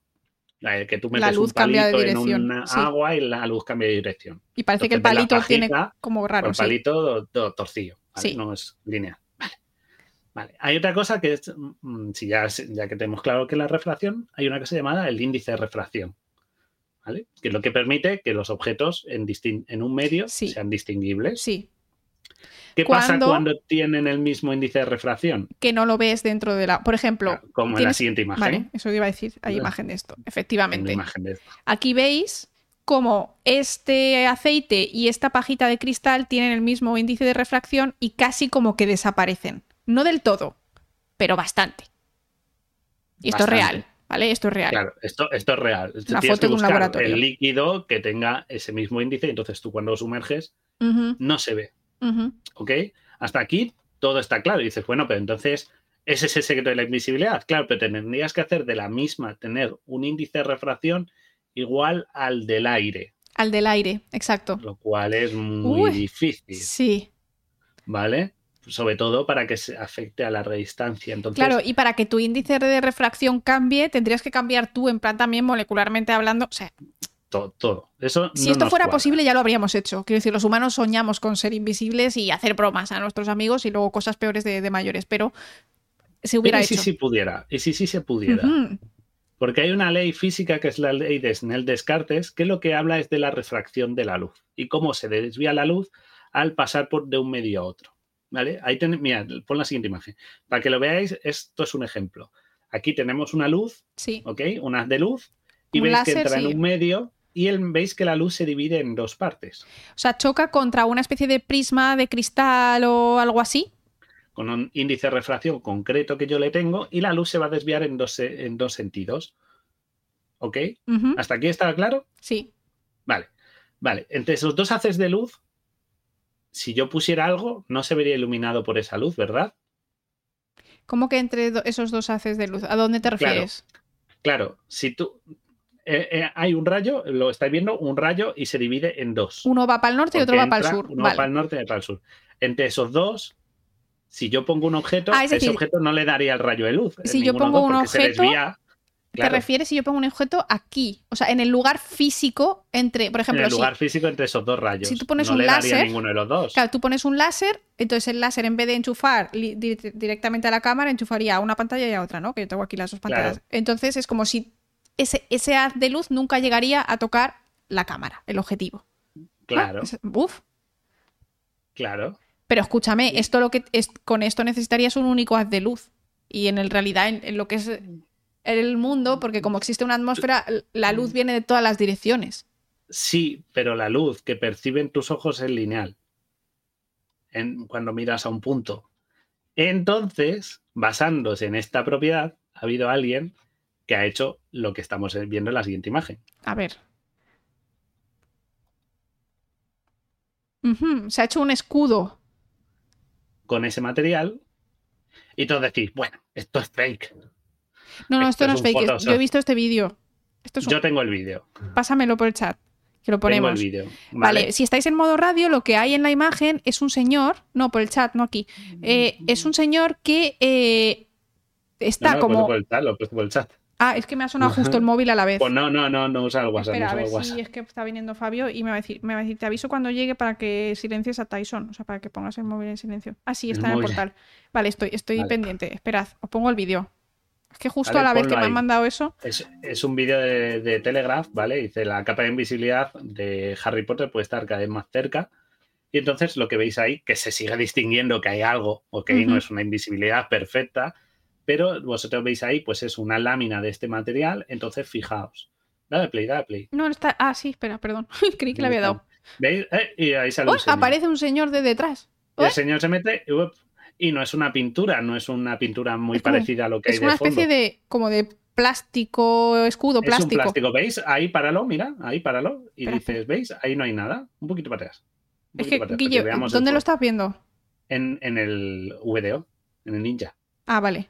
¿Ahí? Ahí, ahí. Vale. ¿Veis ahí que no se ve nada? ¿Veis ahí que hay una lámina curvada en este caso?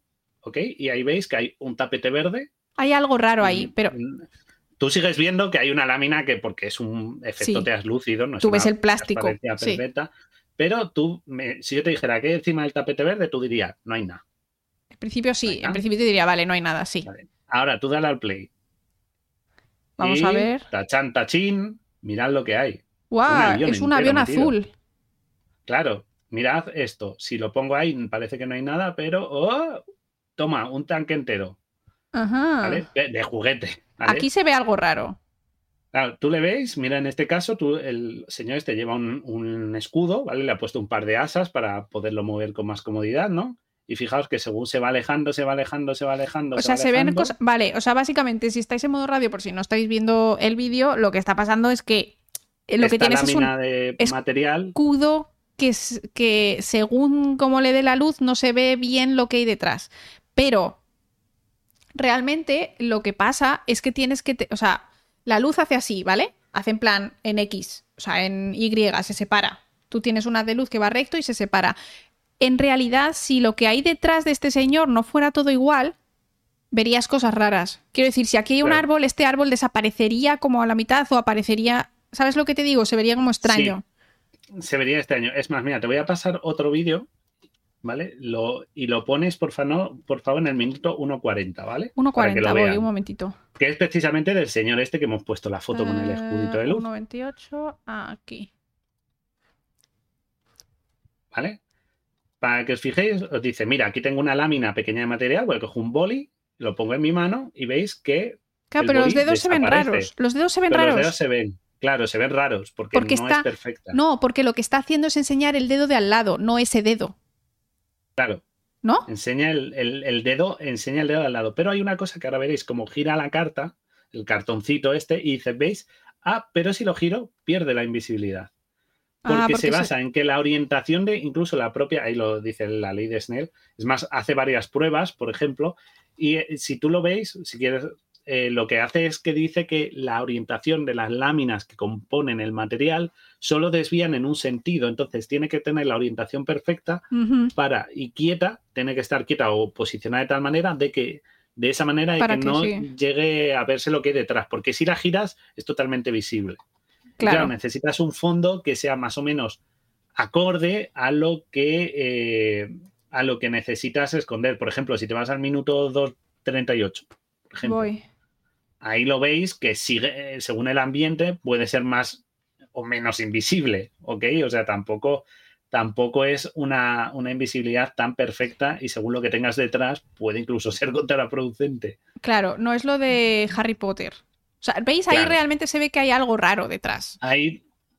Ah, pero o sea, mola. Porque lo estás viendo muy de cerca, estáticamente te digo que es lo raro. A ver, si eres pues un guardia de seguridad tonto, de cualquier videojuego average, es decir, el típico guardia de seguridad, no vas a ver nada. O sea, literalmente eh. vas a pensar que es cero cosas. Sí, sí. Y, él mismo pone ejemplos de con ideas, porque este señor se dedica a hacer inventos locos de estos. Pero ahora mismo ves por ahí, tú le ves y prácticamente si no te fijas bien, no le ves. Si estás paseando, no prestas atención a ese pasillo, tu ojo no lo va a percibir, no lo va a destacar entre, entre el este. Entonces, también dice que cualquier marca, arañazo y eso puede afectar a tal. Pero bueno, y según el fondo veis. Pues, claro, si eliges bien el fondo está guay. Claro, ves, por ejemplo, ahí pone wow y el wow lo ves borroso. Claro. Imagínate si hubiera un cartel y se borran las letras. Pues no es lo mismo aquí. Claro, te falta la mesa, la mesa se ve borrosa. Pero si tú coges un fondo, mira, por ejemplo, aquí te dice, ¿veis la línea vertical? Eso es lo que yo decía. Hay una ventana que ve una línea vertical, dice, esa línea vertical se va a difuminar mucho, entonces va a ver que falta un trozo en el marco de esa ventana. Exacto. Mi camuflaje no es perfecto, lo ideal sería ponerlo pues entre los dos marcos de la ventana para que no te corte ningún elemento. Pero bueno, que sigue siendo algo bastante ventajoso y según el fondo que lo utilices, incluso él mismo dice, me voy a esconder y en la cámara de seguridad que lo vamos a ver, a ver cuántos de nuestros policías saben dónde está, porque vamos a parar en el fotograma exacto. Ahí, páralo, páralo ahí. Ostras. Si os preguntáis, ¿dónde está? Ahí está escondido, con el escudo. ¿Dónde está? Ostras. A ver. Ostras, no lo sé. ¿Dónde lo escondido? Está grande la imagen. Liso y un lugar liso y simétrico. Entonces yo digo aquí. No, porque. ¿Dices dónde? No sé, en este, en este cartón de arriba.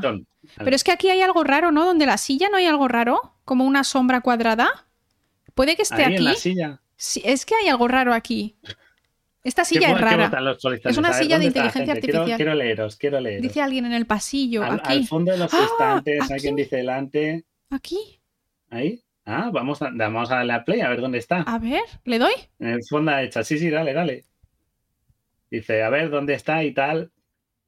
Claro, tú ahí porque yo te he dicho, mira, va a asomarla. Que no me he fijado. El pasillo han acertado, yo he fallado. el pasillo, el pasillo, mira, de levantarse ahí y tal. Entonces, la cosa es, tú porque yo te he dicho, busca a alguien ahí. Pero si yo te pongo esa foto y te digo, dime si ves algo raro, nadie diría nada. Ya. Entonces, es una invisibilidad que es un poco como la del juego, ¿no? Que no es perfecta, entonces tú sigues viéndole dónde está si te fijas, pero a lo mejor si te quedas quieto en un punto concreto, es una invisibilidad bastante conseguida. Sí, es lo que dice Beltrán, que en realidad para el campo de batalla sí que podría servir, que hay como muchas cosas pasando que no te estás fijando en detalle. Claro, pero tendría que ser más a uso individual. No tiene su usabilidad porque la gente dice, bueno, pues esto entonces, ¡guau! Te lo pones de escudo y ya está, ¿no? Claro, no podrías hacerlo de muchas razones. Habéis visto que encima del tanque, el tanque gira y lleva una lámina. Pues el, el tanque que gira Claro, la lámina tiene que estar perfectamente horizontal. Un tanque es muy regular. Si yo pongo láminas, muchas cubriendo, digamos, toda la superficie del tanque, algunas partes sean invisibles y otras no, con lo cual el efecto no es perfecto. Y crear una pantalla gigante para hacer invisible un vehículo entero o hacer invisible una base militar entera tampoco tiene utilidad. Claro. Sería, tendrías que hacer un muro un enorme. Plástico gigante que se vería igualmente. Que no se dañara, que no se ensuciara para mantener ese índice perfecto, porque he visto que en el vídeo lo limpia y lo pule mucho, con lo cual no sirve. ¿Para qué podría ser funcional? Pues a lo mejor para un grupo pequeño de soldados que los tienes en un puesto escondido. Sí. O algo parecido, un tirador o algo así, ¿no? Muy de película. O un ladrón de guante blanco, para un, museo, un Oye, banco. para la serie Lupin, Lupin, los de Lupin tomando nota de esto. Exacto. Pues no sé si no he visto la serie, pero si necesitan ideas, se la hemos puesto en bandeja. Quiero decir, es, es algo imperfecto, pero muy práctico. Si lo utilizas en las condiciones ideales, no es algo polivalente. Por eso no se está utilizando a gran nivel militar, porque mm, es un poco logísticamente poco funcional. Pero bueno, mola. Pero comparado con lo que había, esto hace 10 hace diez años mmm, creo que empezó a ver la primera noticia de este tipo de material en 2012, creo, y que es una empresa canadiense que lo empezó a hacer, que decía que lo iba a patentar y tal. Y luego, y estamos hablando de, sigo diciendo, año 98. Ya, ya, ya. 14 años antes de que a alguien se le ocurriera hacer un material parecido. Y ahora lo vemos y dices, bueno, me lo creo. Tal como esta tecnología sí, sí, sí, es en nuestro día a día. O sea que. Qué chulo. Y de la última cosa que vamos a mencionar de este juego, para no hablar mucho de spoiler, Sabéis que hemos esquivado casi todo. ¿Eh? se me ha colado la imagen. Se me ha colado la imagen de orden, perdona. Espera, espera, ¿Le doy a siguiente? No, no, no, espera, cierra. Es la imagen, no sé por qué, 22. La 22. Sí. La de. ah, sí, la del virus. La del virus, ¿vale? Vale. Porque aquí, la, para que veáis que todo tiene un girito enorme, es que además te dicen que hay un virus con el que han infectado a Solid Snake para que a las personas que tienen secuestradas estos terroristas pues tengan como una genética especial, una especie de retrovirus, y tú vas infectado de tal manera que aunque no falles, aunque falle la misión, pues los infectas y la misión es un win-win. Sí, que todo a ver. Ya, a ver. Este virus mola mucho. Este, el virus mola mucho, pero un poquito. A ver, es un poquito en plan, ya, entonces todo lo demás, ¿para qué? Entonces, ¿para qué a este señor? Bombardear con este virus y ya está, gasearlo. A ver, se supone que este virus lo que hace es que ataca a unas células, a los macrófagos, que son como unas células en el sistema inmunitario, ¿vale?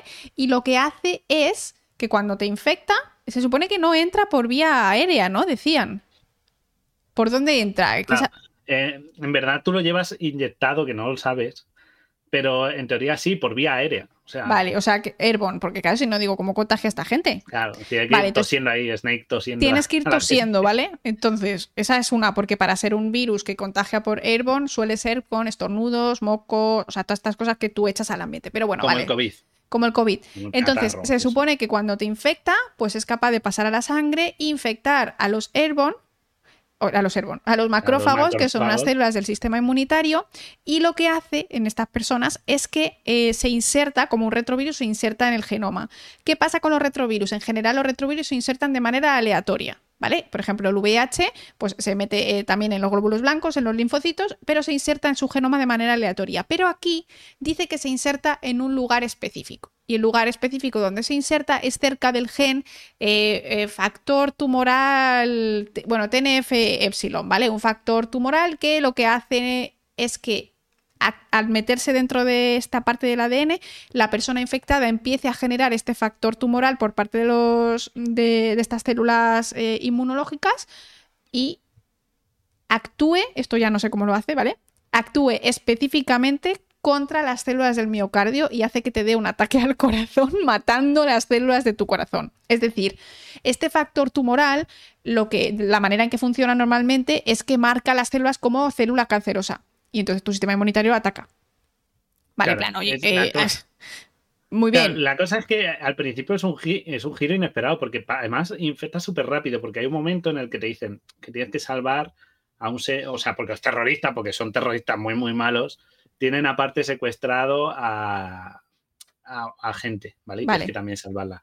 Y hay uno con el que te pones a hablar y eh, le da un infarto cuando estás hablando con él y no entiendes qué está pasando. Y tú, sí que es rápido, Está... Claro, entonces, porque no? Me está echando el, aliento a la cara. ¿Sabes? O sea, e, es rarísimo y no lo entiendes al principio y luego te lo explican. Pero claro, es de efecto además rápido, eso, rápido, para que infectes y mates. Normalmente no sería tan rápido, o sea, sería en plan quizá días, ¿vale? Si funcionase. Tiene sentido lo de que sea un retrovirus, tiene sentido que infecte a un tipo específico de célula inmune, esto no hay ningún problema. No es común que se inserte el ADN del virus en un lugar específico, suelen ser más aleatorios, pero bueno, venga, te lo compro como ciencia ficción, me parece bastante guay. Y también esta inserción lo que hace es que eh, tus células del sistema inmune pues produzcan un montón de factor antitumoral. Pero donde yo ya no te lo compro es que esto sea específico para causar un ataque al corazón. Porque normalmente esto o tiene efecto local o yo no sé cómo lo hacen, porque si tú secretas este TNF epsilon que ellos te dicen, ¿no? Eh, tú estás aquí secretando un factor antitumoral para que estas células se produzca la muerte celular. Pero ¿cómo haces que llegue a las del, a las del corazón? Tendría que pasar a la sangre, circular, los macrófagos además, que son unas células que son de tejido, que es muy tal.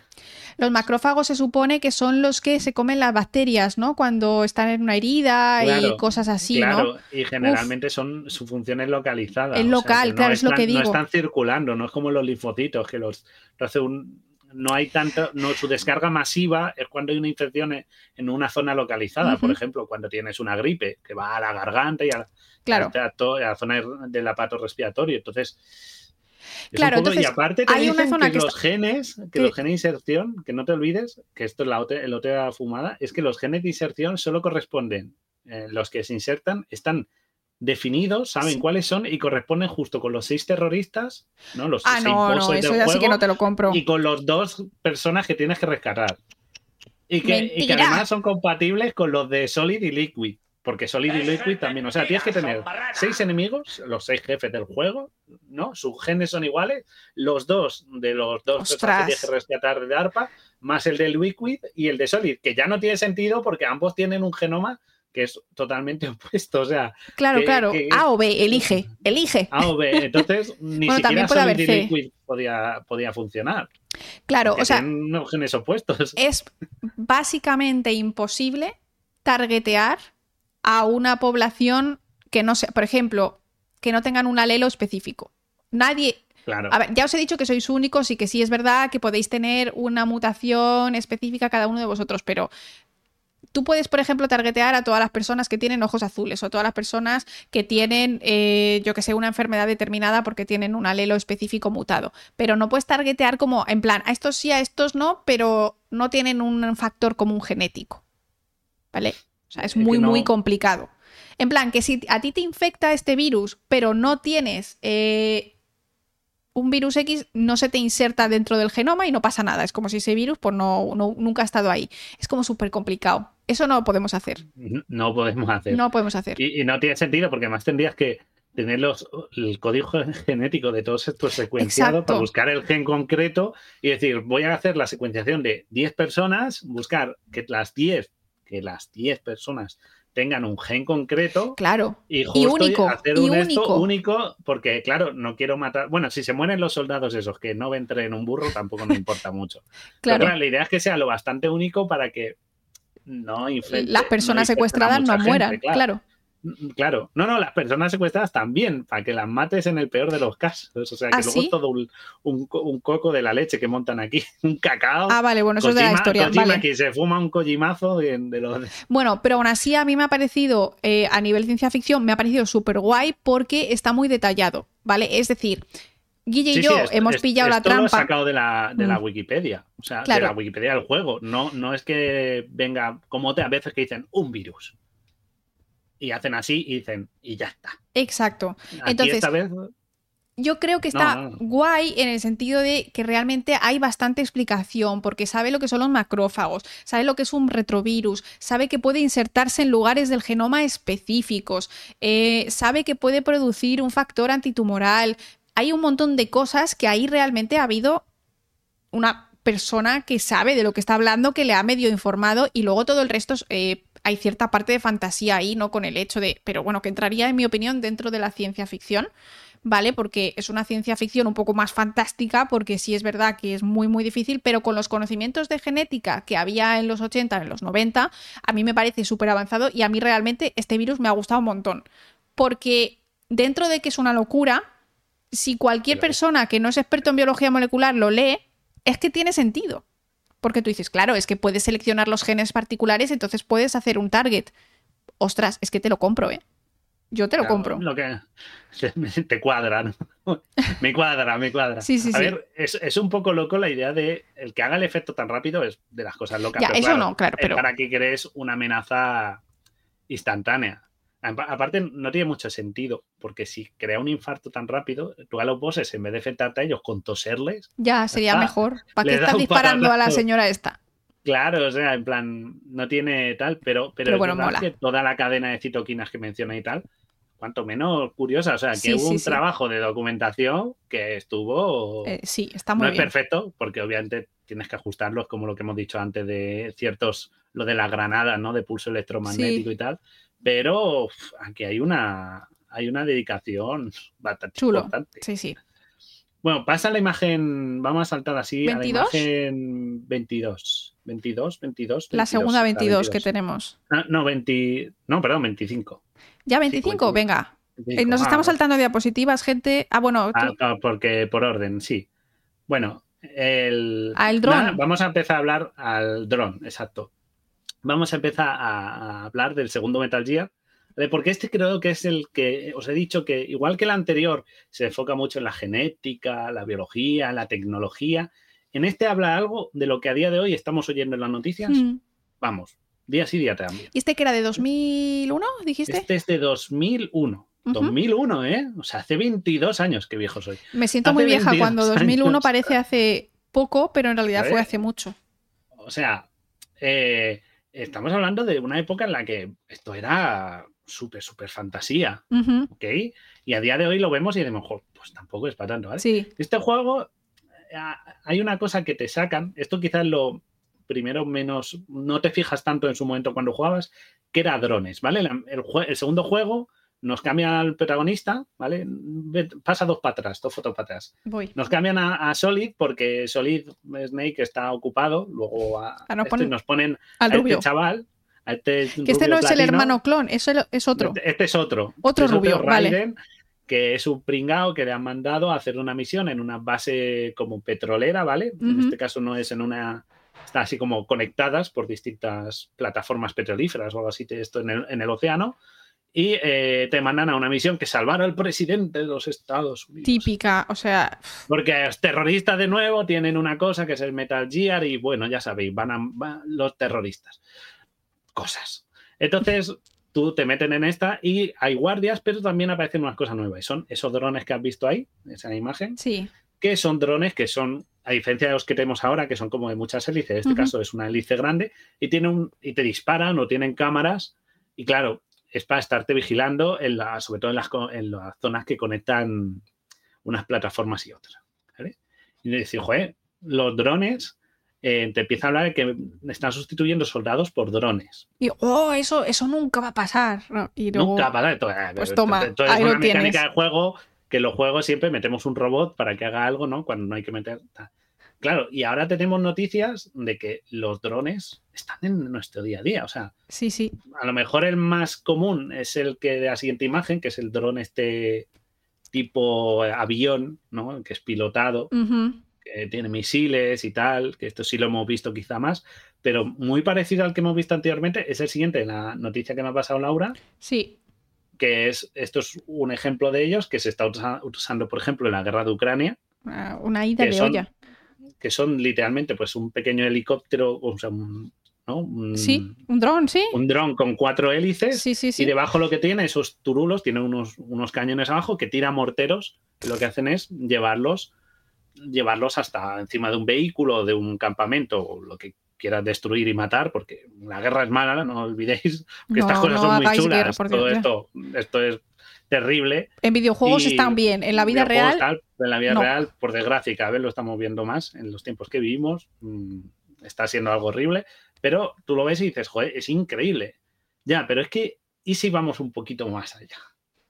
Porque los drones al fin y al cabo tiene que haber alguien que los pilote. O sea, los que te atacaban en Metal Gear eran autónomos. Aquí estos que estamos enseñando, hay alguien en tierra con un radiocontrol, ¿no? Un dispositivo de mando, una tablet o lo que sea, y los pilota. Un coche teledirigido. Tipo coche teledirigido. Pero Laura me ha pasado una noticia cuanto menos terrorífica. o sea, mm, tengo una captura ahí de la imagen, de la, siguiente, la tengo de la noticia, que nos, que además es reciente porque es ¿de qué era? De octubre, ¿no? del 13 de octubre, o sea, de, ayer. Y es de que la inteligencia artificial ucraniana está atacando con drones. Eh, eh, o sea, que, la, que mediante inteligencia artificial los drones están matando o están actuando sin tener supervisión humana. Sí, que haya una persona con el mando teledirigido. Como o sea, que... literalmente robots asesinos. Sí, como que les dicen lo que tienen que hacer y, ah, supongo que con la inteligencia artificial pues pueden grabar dónde están eh, literalmente ubicarse en el mapa.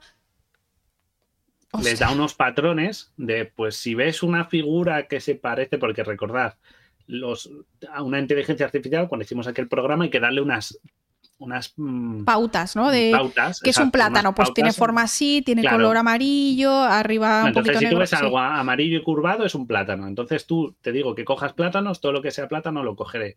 Si meto un objeto que se parece mucho a un plátano, lo cogerá igualmente porque él tiene ese patrón.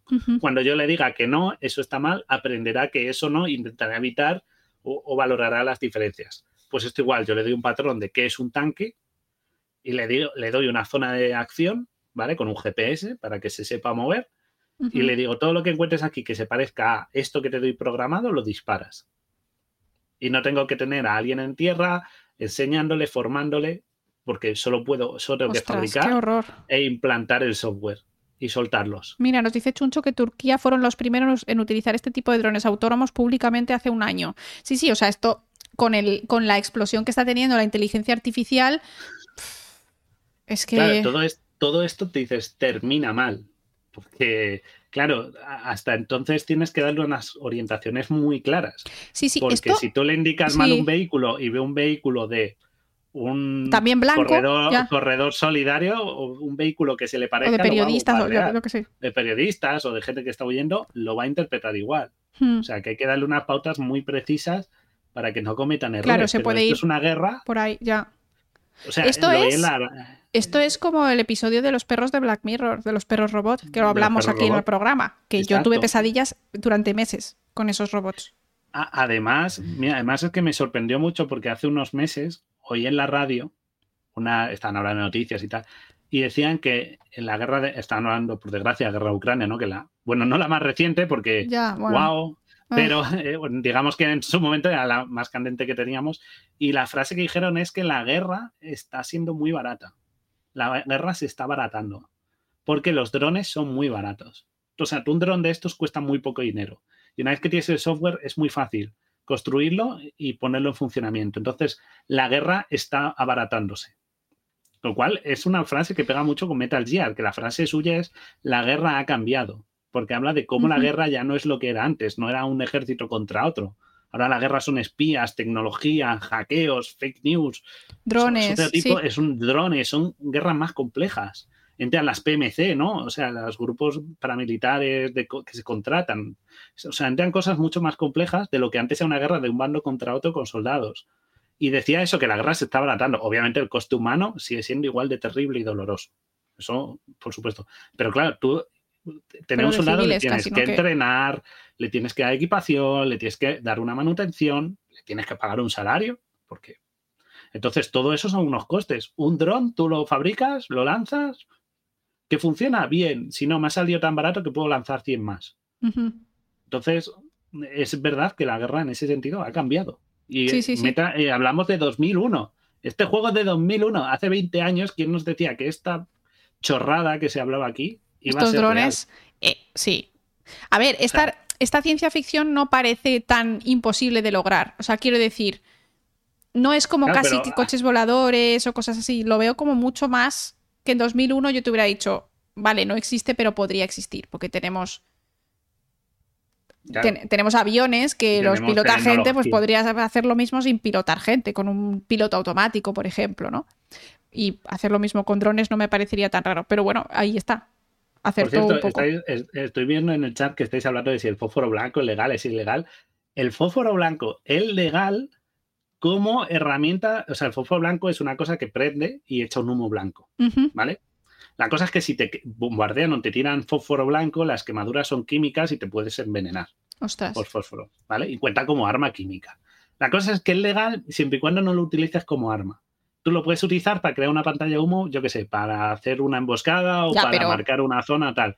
Pero claro, luego tú dices, hombre, si lo tengo aquí, lo puedo usar como arma. Entre usarlo como arma o hacer un mito para marcar. Ay, es que no quería usarlo como pues arma. Ay, se me ha caído, lo siento. ¿Sabes? O sea, es legal que lo tengan, pero entendéis el cambio. O sea, que es un ilegal, pero depende cómo lo uses. ¿Vale? Vale. Y fijaos. Bueno, avanzamos de tema. Ahora pasamos a. Vuelven, vuelve el tema de la genética, eso sí que vuelve a sacarlo. Y hay un momento que te preguntas, ¿sabes cuántos genes tiene el ser humano? Yo no lo sé, muchos. Muchos. Millones. Hay una cosa de la que mencionan, dices, tú esta pregunta es como, va, esto está hablando otra vez de los clones y tal. No, lo utilizan para hablar algo de lo que también es, ¿no? De, que si esto sería posible, que te llega a decir, pasa al siguiente, dice, en verdad los genes tienen, ay, ay. Eh, hay 100.000, 100.000, ah, la, Dios. Ha salido Taurfai, perdón. Vale, dice, él, le contesta a ella y le dice, pues el ser humano eh, eh, tiene unos, unos 40.000, ¿vale? ¿Cuántos genes tiene según esto? ¿Cuántos genes? Además, ¿cuántos genes tiene el genoma humano? Que tenía que apuntado. Tiene unos 20.000 genes. Suscripción. Crocoqueto, muchísimas gracias por esa sub. Crocoqueto, me encanta ese nombre. ¿eh? Es muy bonito, sí. Venga. bueno, él, contesta a ella y le dice unos 20.000 genes. Creo que decía 40.000. O sea que este chico no sabía mucho de genética. Pero bueno, hay unos 20.000 genes en el genoma humano. ¿Ok? Y ella dice, no, en verdad hay 100.000. Vale. Y te lo cuenta como de que hay un grupo que se llama eh, los patriotas, ¿no? Que es como un tipo de conspiranoicos que lo que hacen es ocultar información a la gente y tal. Vale, vale, vale, lo que tú quieras, pero decir de 20.000 a 100.000 genes creo que hay un cambio muy gordo. ¿No? O sea, que, una cosa es que te oculten información y mientan a la sociedad y otra cosa es que te cambien la cantidad de genes que tiene un ser humano. Bueno, pero es que en los 2000 a lo mejor todavía no sabíamos. Claro, es que claro, es que ¿sabes qué pasa? El ADN basura. A ver, es que aquí hay un poco de. Aquí hay chicha. Hay, chicha. Durante muchos años, cuando se analizó. El proyecto Genoma Humano empieza en 2003. ¿Vale? Antes por cierto, también lo mencionan mucho en el juego, ¿eh? Claro, porque ya estaban, ya estaban con ello y, iba a ser obviamente el gran proyecto y lo ha sido. Hemos tardado 20 y pico, 20 años en, obtener datos. Pero bueno, en 2003, creo, o algo así, empieza el, ADN basura, empieza el proyecto Genoma Humano. Lo primero que secuencian son las, las como los genes fáciles, por decirlo de alguna manera, que son fáciles de secuenciar, que no tienen muchas repeticiones, porque secuenciar AGTC es mucho más fácil que secuenciar AAAA, porque la máquina para leer todas esas AES se empieza a confundir, ¿vale? Entonces, los primeros genes que se secuencian, las primeras tandas de secuenciación, y esto ya se predijo, iban a ser los genes más fáciles, ¿vale? Van pasando los años y se van dando cuenta que el siguiente genoma que están viendo no son genes, es decir, les ponen el nombre de ADN basura en el sentido de esto está aquí, pero no sirve para nada. Y durante muchos años la humanidad pensaba que teníamos ADN basura. Pero Guille, en realidad tú piénsalo, ¿por qué vas a tener ADN basura? Es decir, ¿sabes? Bueno, yo en mi habitación también tengo mucha basura. que si hay que decir que cosas que tienen sin sentido. Claro, pero evolutivamente no tiene sentido tener el 90% del ADN basura. Si tú realmente no, no haces. porque son recursos. Exacto, es carbono. Que los, los cromosomas ocupan un montón de espacio. ¿Por qué la evolución iba a mantener ADN basura? Ya con el tiempo se ha ido viendo que efectivamente no es ADN basura, se llama ADN satélite, que tiene más bien función reguladora. ¿Vale? Tiene otras funciones que son muy complejas, muchas diferentes, y, y alguna vez hemos hablado de ellas. Pero, ¿y si esta persona el, que escribió esta parte de la genética o lo que sea. como que, claro, como que de alguna manera dijo, a ver, pero 20.000 genes, pero es que en realidad eso es el, solo el 20% del genoma, vamos a, sumarle un poco más, ¿no? Podría ser algo así. Claro, e, e, ella te habla de que existen los Patriots, estos que son como un grupo de gran poder que vive en la sombra, tiene muchísimo dinero y lo que hacen es como dirigir el mundo en la sombra y tal. Es un poco una subtrama que te tiran ahí a ver si tal.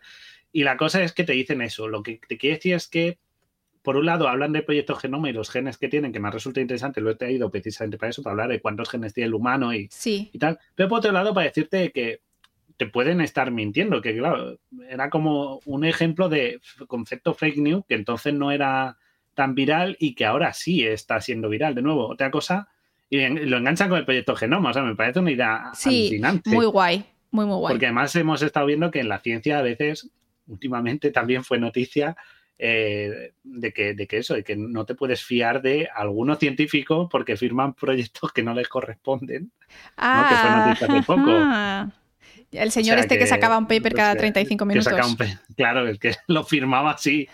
Entonces, hablan un poco de que eso, de que de todo lo que sigue el factor fake news también puede llegar a la ciencia. No solo, y bueno, y con los negacionistas, pues ya apaga y vámonos, ¿no? O sea, que todo esto es como una amalgama de cosas que eran como entonces lo jugabas y tenías, yo tenía. Pero viéndolo desde, desde el presente, desde ahora, desde el futuro, es guay, ¿no? Claro, yo pensaba y decía, bueno, esto es a mí, mucho texto. A mí esto me ha pasado. Hay un programa que tú no estabas porque fue un día que tú estabas de vacaciones y aproveché para hacer un programa de Fringe. Fringe, la serie que se traduce como al límite, que va de. es una serie policíaca, pero de eventos sobrenaturales. Y hay un personaje principal que es un científico. Eh, este personaje. Y en la serie hablan de experimentos que en su momento eran locuras, pero que muchas veces dices, ostras, pero es que hay un experimento de esto, o es que esto no va mal. O sea, va va bien, va, van por el buen camino y la serie es bastante antigua. Entonces, ostras, mola muchísimo ver eh, series y videojuegos y libros y películas de ciencia ficción en el futuro, más cerca del futuro donde se desarrollan, o sea, para realmente ver que a lo mejor no estaban tan lejos. Y esto lo dice siempre Hispanos. Muchos eh, autores de ciencia ficción son en realidad visionarios, que están muy al... O sea, saben perfectamente lo que está pasando en su presente y por lo tanto al saber cómo está la ciencia en tu presente puedes predecir muy bien el futuro. Porque sabes por dónde se está poniendo el dinero, dónde está yendo la investigación, sabes. Si estás bien informado, haces una obra de ciencia ficción muy chula. Y en este caso, vamos, estamos viendo muchas cosas que eran. Muy guays, sí, sí, sí. no me las imaginaba. Pues tal. Y ya que hablamos de cosas de nuestro presente que nos están afectando en, ¿no? Que de las que hablamos de todos los días y que ya lo hemos dicho los drones, la inteligencia artificial. Míralo. Y es que este juego también te lo saca. ¿Es esto? no, estos son los patriotas, eso que te Ah, bueno, vale, vale. Que yo pensaba que esto era una inteligencia artificial. ¿Qué era? Si sale en el juego, no, en verdad te los ponen así. Luego te explican un poco más. Pero hay un momento en el que estás jugando y mirad, ahí nos llama algo, algo la atención en esa imagen. No. ¿Qué pone, ¿qué pone arriba? Fisión. ¡Oh! Fisión nuclear. no, Fisión Mailed. Cambia ah. la primera letra. Mission Failed. Ah, vale, yo pensé que estábamos hablando de energía nuclear. No, no, no, no. No, de energía nuclear no, no. Nuclear. En, esa época ya había energía nuclear, no era tan No, pero digo de fisión. contemporáneo. O de, no, no, no, o de este fusión, espera, fusión. Fisión es la que tenemos. fisión es la que tenemos. De verdad. Digo de fusión, digo lo mismo, hacen aquí cosas guays. Lo curioso de este caso eh, es que es como un poco lo que estamos viendo ahora con el Stable Diffusion de las imágenes de inteligencia artificial que tiene algún pequeño efecto. Ah, como que te pone seis dedos. Que te pone seis dedos y tal. Hay un momento del juego que el juego te pone esta pantalla que es la que te sale habitualmente cuando te matan y fallas, pero tú puedes seguir jugando. O sea, lo que te acabas de descubrir es que en verdad no estás jugando el juego, estás jugando una inteligencia artificial. ¿What? Es como Doraemon que, en realidad estabas en coma. Hay un momento que te quedas sin recursos y usas el codec para llamar. Y mira, en la siguiente imagen le llamas el codec y te empieza a contestar. Eh, intentas tener un diálogo, ¿no? Porque plan, ¿qué hago ahora? Y te empieza a decir, apaga la consola, deja de jugar, no crees que lleva mucho tiempo jugando, te mete imágenes random, los diálogos son inconexos, te empieza a hablar de las anémonas de mar. Entonces, no te sigue el diálogo. O sea que en realidad es como. Era toda una inteligencia artificial que te estaba contestando. No estás hablando de como un equipo. Claro, pero es, muy chulo como esas cosas que en su momento nos voló la cabeza a los que estábamos jugando en plan, ¿cómo que apague la consola? O sea, ¿cómo? ¿Qué? No, no entiendo. ¿Está hablando conmigo? ¿Está, está hablando con el jugador? conmigo, jugador, con tal. Claro, empieza a fallar, le empieza el personaje. ¿Qué, ¿Qué está diciendo coronel? Y el coronel dice, pues una vez estaba en mi porche y tenía una, pues, no sé qué, y tú, ¿pero qué me está contando, señor? O sea, intentabas mirar el mapa y el mapa salía una imagen de una tortuga, no tenía sentido nada. Y era porque todo era una inteligencia artificial que lo que hasta entonces había hecho era haberte seguido las conversaciones de forma más o menos artificial. Claro. Y, es cuanto menos curioso. O sea, esto era una, una, una cosa que a día de hoy, pues de nuevo, no te dabas cuenta, no lo pensabas porque no existía ni el Stable Diffusion ni el chat GPT. Y ahora tenemos un chat GPT con el que podíamos estar conversando horas y no te darías cuenta. Están diciendo que hay un. La psicomantis que adivinaba lo que ibas a hacer en tu PlayStation. Sí, sí, eso en el juego anterior, en el 1, tú te ponías a jugar con la Play. Sí. O sea, estabas jugando y llegas a ese jefe que te decía que era como un psíquico o algo así. Sí. Y había un momento que te decía, vaya, veo que juegas mucho a la consola. Y, dice, y incluso si tenías juegos de Konami, de la misma empresa, te decía, ah, has jugado al Castlevania, ¡Ah! ¿eh? Ah, vale, vale, veo que, veo que te, leía la memory card. los juegos que tenía, te leía la memory card. ¡Wow! Qué crack, ¿no? Este tipo. E, era, era una idea súper loca. Es más, para, para poderlo matar, tenías que cambiar el mando del puerto 1 al puerto 2, porque entonces los mandos no eran inalámbricos como ahora, lo ponías del puerto 1 al puerto 2 porque si no te leía todos los movimientos y nunca le podías golpear. ¡Ostras! son unas ideas que este tío tenía que son revolucionarias. Es que me parece que todo lo que hacía era como, ah, entonces tú te flipaba o te parecía súper chulo y súper... Y ahora lo ves con perspectiva hacia atrás y digo, wow, Era un visionario, claro. Este señor es un puto genio. O sea, aparte de las fumadas que tiene, que son muchas y, enormes, tenía ideas muy, muy buenas, muy revolucionarias y que son cosas que tecnológicamente nos han llegado. Las hemos llegado a ver. O sea, decir, Buah, tú, es una, una, esto era un robot que estaba hablando a este tío, ¿no? Al Raiden y le estaba siguiendo el juego con todas las conversaciones. Y ya te das cuenta, ¿no? De que era simplemente el chat GPT. Joder. Era.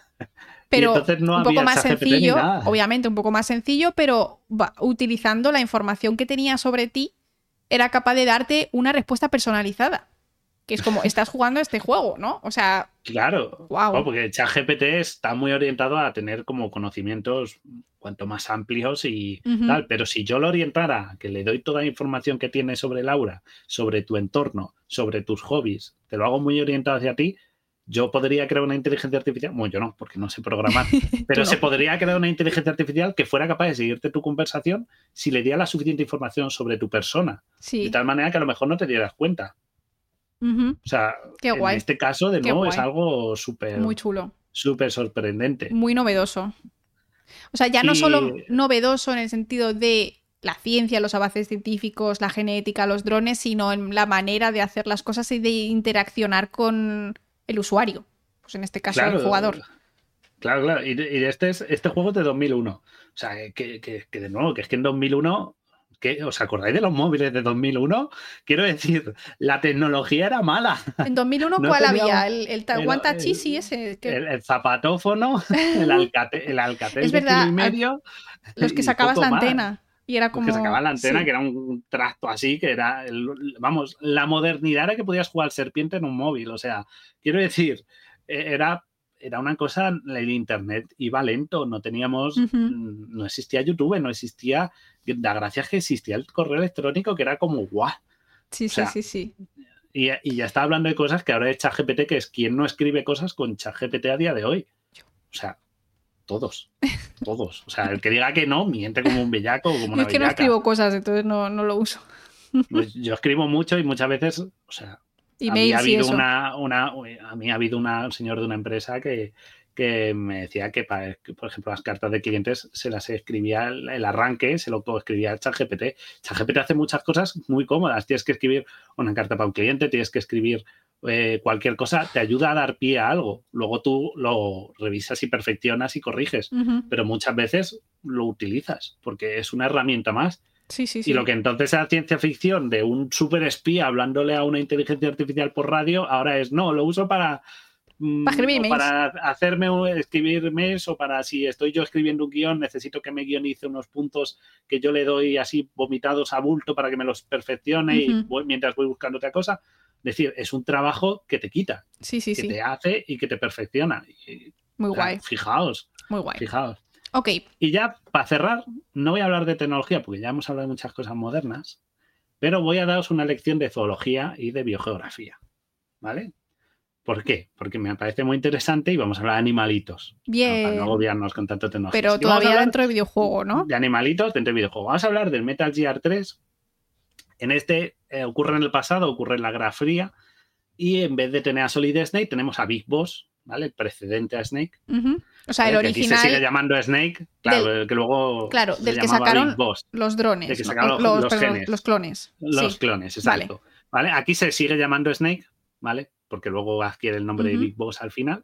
Pero bueno, y lo que te hacen es te sueltan en territorio enemigo otra vez, porque hay unos terroristas otra vez que tienen un arma nuclear en un vehículo otra vez y que además han secuestrado a gente otra vez, ¿vale? Vaya, vaya. Kojima es muy bueno con las cosas de tecnología, pero muy malo de escribir tramas novedosas porque es siempre la misma, ¿vale? siempre la misma Siempre hay terroristas con un arma muy tocha haciendo cosas muy malas. O ya está. Vale. La cosa es que te sueltan, eh, ahí le tenéis, te tiran en un avión, la intro es genial. Esto es como Bear te lanzan ahí a comer gusanos. Claro, te tiran ahí y esa es la novedad del juego, comer gusanos. Como gusanos no. Pero en los juegos anteriores tu vida se recuperaba con un objeto curativo. En este juego te tienes que curar y comer para sobrevivir. Comer, cazar animales de tu entorno y comerlos. ¿Vale? Es como ahí full survival, en medio de la nada, aventura en pelotas, ¿sabes? Un poco ese rollo. Sí. ¿Vale?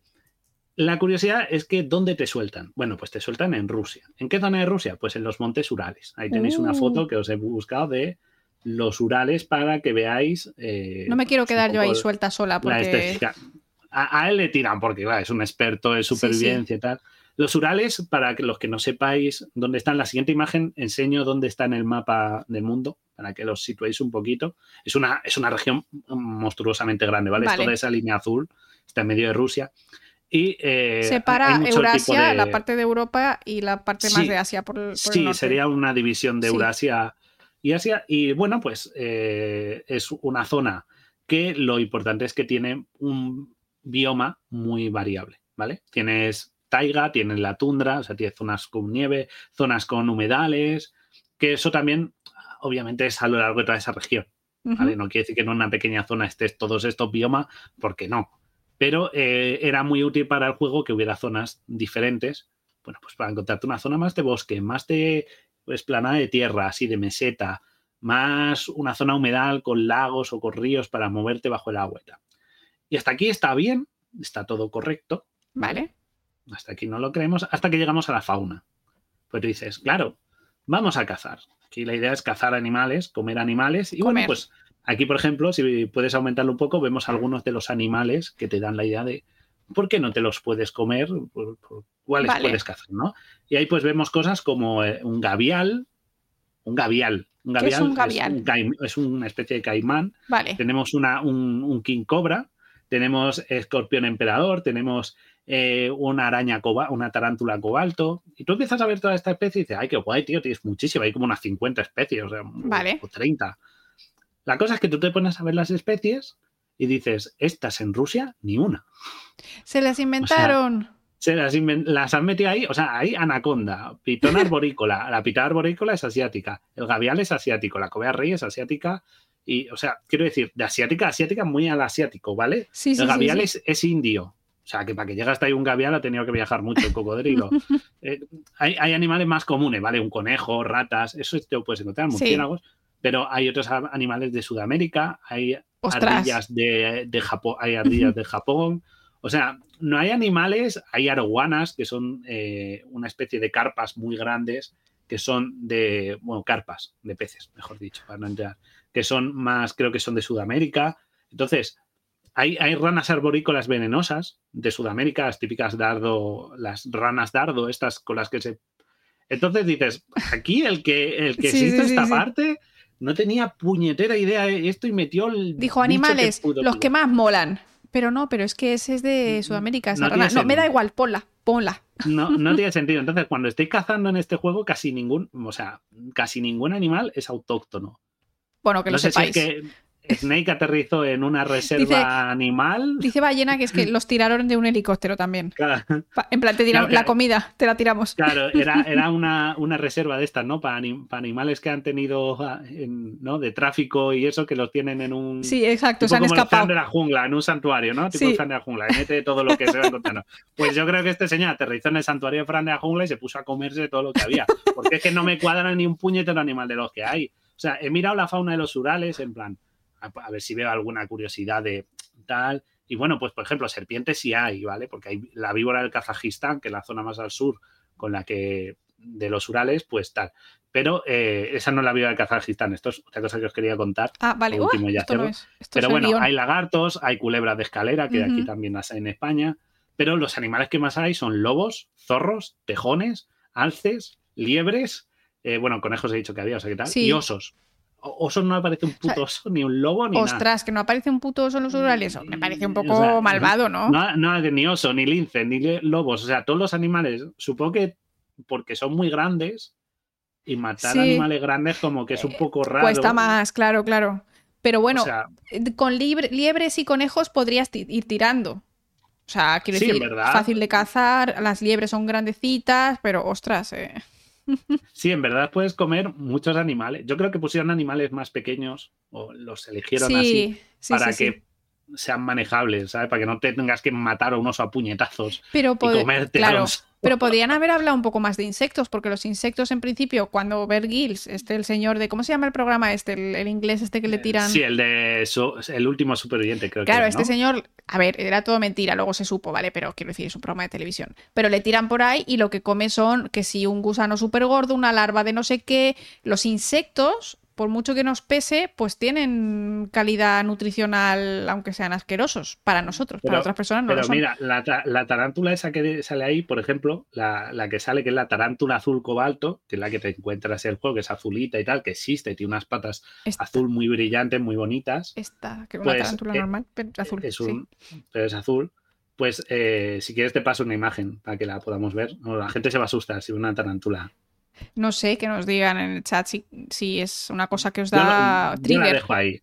Yo la dejo ahí, ¿vale? Esta, por ejemplo, es de Tailandia. Ay, qué bonita. Lo cual, ya te digo yo que es bonita dentro de lo que es la sí, sí, sí, sí, ¿Vale? A mí Esta me es de Tailandia. Tailandia como que está un poquito lejos de los Urales. Claro, claro. Entonces, a ver, especies invasoras, las han traído, como dices tú. Sí, sí, o sea, ha encontrado la zona con más índices de especies invasoras de la historia. O sea, es, alucinante la cantidad de. O sea, hay un, hay un cangrejo que te puedes comer y es de Kenia. Es que hay de todas partes del mundo. O sea, Ostras, pero. Falta que salga un pingüino por A ver, es un juego inclusivo. Todo el mundo tiene cabida en, en, Metal Gear Solid 3. Pero, Guille, me han preguntado una cosa en el chat. ¿Tú crees que puedes derrotar a algún animal a puñetazos? O sea, quiero decir, pequeñitos. Una, rana, una rana le así. Pero pillarías a una rana. Es que a lo mejor no eres capaz de darle porque la rana es esquiva. Bueno, a ver, había una peli en la de Jean-Claude Van Damme le mete un puño a una serpiente y la deja aquí. ¿Vale? Pero tú no eres Jean-Claude Jean Van Damme. Pobre rana. La rana Dardo también. Escucha, la rana Dardo también la matas de un puñetazo. También. A ver si encuentro. Espera, voy a ver si puedo encontrar el vídeo de que le mete un puñetazo y le, y le mete. Ay, mira, mira, mira. Lo he encontrado, lo he encontrado, mira. Lo voy a poner en el chat, es que me hace muchas gracias. Es, una peli malísima, flipadísima, pero madre mía, Jean-Claude. Ve, mírale, mírale, qué buenísimo. Pobrecita. Mira, mira, le da así, la deja seca. La deja tonta.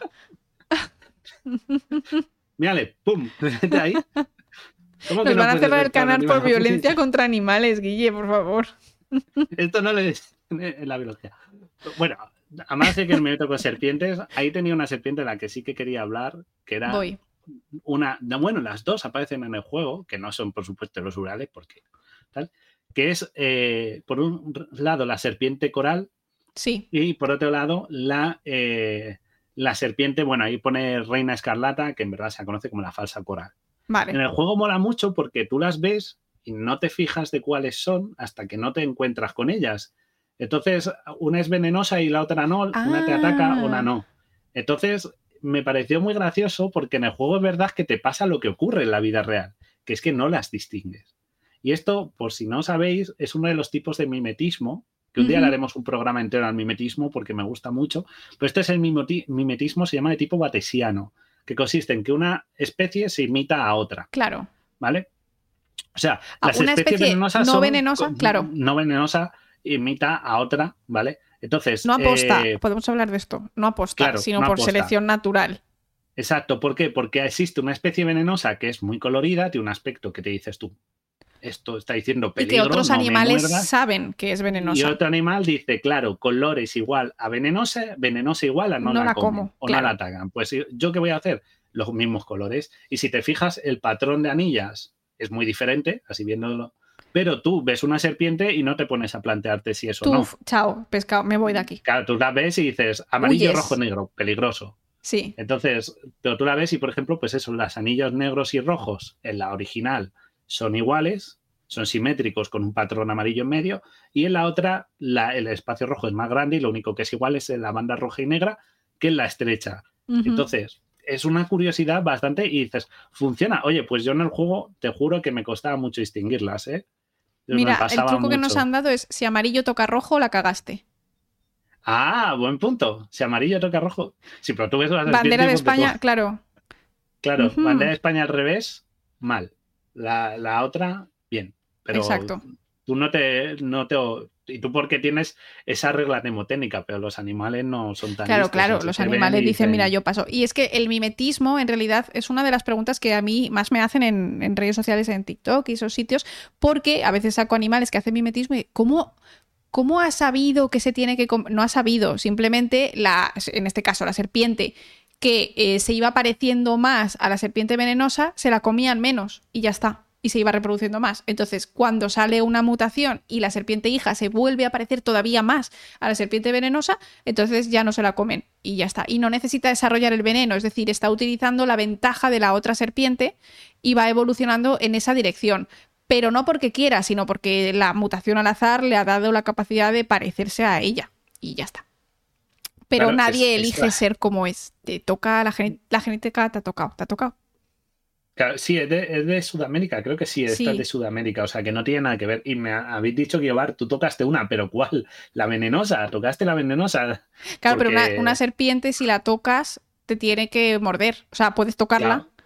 Si no te muerde, no te envenena, pero ostras. Eh, no, no. si alguna vez has tenido una serpiente en la mano, por tocarla no te muerde. Lo que ella, cuando se mm, actúan así es porque perciben el peligro si tú la coges porque está muy sobada o tal, ¿no? Y aparte que las... Que las adormecen o las...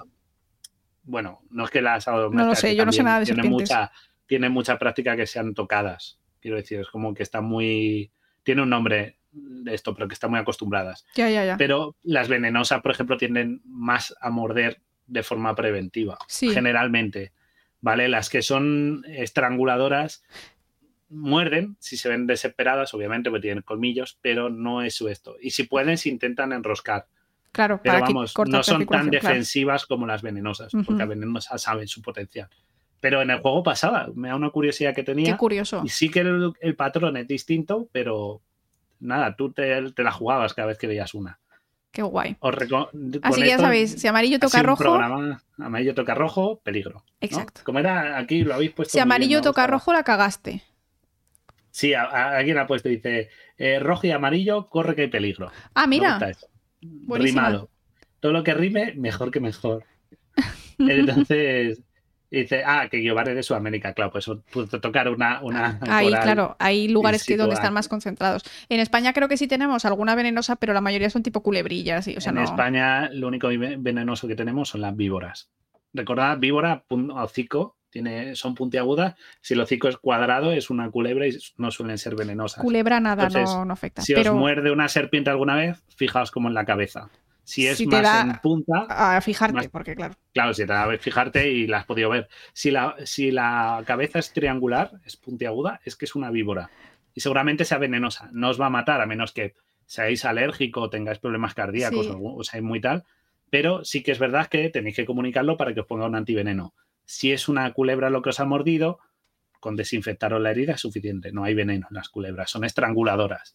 ¿Vale? Aún así, no toquéis la nariz a la serpiente, ¿vale? Exacto a las, ¿no? Como, no, como esto, no, no matéis a la serpiente, como decían los Simpsons, ¿sabes? Tú pues tira para adelante, no vayas. Tú tira para adelante y dejadlas tranquilas. que hay gente que tiene mucha manía de molestarlas. Yo culebra sí que he visto en mi pueblo, pero nunca he visto ni víbora, ni serpiente, ni nada de eso. Pero bueno, pues nada, Guille, es la hora de irnos. No sabes cómo van, Es la hora de irnos. Esperamos. tocado, esperamos que os haya gustado. Ha sido muy picadito, muy variadito. Está muy bien, a mí me ha encantado. Además, hemos ido un montón hoy. Eh, así que muchas gracias, Polizones, por vuestro apoyo, por esa. Creo que ha habido, no sé, tres o cuatro subs. Os lo agradecemos un montonazo. Y, nada, Guille. Nos vemos. Eh, el juego, sale el 24, lo podéis comprar y descargar. No, no, de nuevo, no me pagan nada, pero o sea, si nunca lo habéis jugado, podéis buscar el vídeo y si no ver el juego entero, pero para que veáis las tramas que aborda es súper curioso. y muchas gracias, que entrado justo, justo, justo. Echarle un ojo, probarlo. Si no, os podéis ver el vídeo entero de cada juego y así veis de los temas que abordan. Hablan de muchas más locuras. Sé que las nanomáquinas es otro tema, pero es que ya estamos buscando para otro programa y no Estamos en ello, sí. Estamos en ello, que no hemos tocado. Y, y nada, esperemos que os haya gustado mucho que, tenía ganas este programa. Exacto. Está esperando la fecha, ¿eh? Está esperando la fecha. Sí, sí, si nos estáis viendo en diferido, pues eh, dale a like, ya sabéis, eh, todo, todas estas cosas. Si os apetece pasaros un sábado en directo a estar con el resto de polizones aquí que estamos en directo, y si no podéis el sábado, yo también a la hora de comer entre diario estoy eh, hablando de noticiencias, con mi club del libro, ya sabéis, aquí se habla un poquito de todo y los fines de semana es un poquito más relajado, como los programas que nos trae nuestro querido Guille, y a mí me encantan estos videojuegos, aunque no los haya jugado, ya sabéis que a mí estas cosas me gustan un montón. Así que Así que nada. Eh, la semana que viene nos venimos con programa de terror, de verdad. Semana que viene hay programa de terror. Hablaremos de miedo. Ya viene Halloween. A ver. Fecha. no, no, no. Eso debería ser para el siguiente. Para el 28. Para el, 28, pero no sabemos si el 28 estaremos. Sí, estaremos. Confirmado. Sí, estaremos. Confirmado. Vale, pues entonces haremos para ese entonces Jabolín tenemos programa de terror y para este otro, pues algo tendremos. Algo sale, siempre sale algo, no os preocupéis. Algo esto. Cuidado mucho, muchas gracias por estar ahí, por todos los comentarios que veo que son un montón. Hoy habéis estado a tope, eh, creo que os lo habéis pasado bien como nosotros. Y nada, Guille, nos vamos a, disfrutar del fin de, esperemos que nuestros polizones también lo disfruten. Eh, os dejamos de la caja. con nuestros amigos de La Voz de Horus, que ya sabéis que tenemos un, un programa eh, colaborando con ellos. Y Guille, recuérdales, ¿quiénes somos? Somos el camarote de Darwin, vuestra emisora clandestina a bordo del Beagle. Hemos ido Laura Guille y un mapache metido en una caja para traeros este programa y muchos más, espero, y que lo hayáis disfrutado. Se os quiere un montón, polizones. Muchas gracias por estar ahí. Así que soy la única razón por la que madrugo los sábados. ¡Ole! Se os quiere.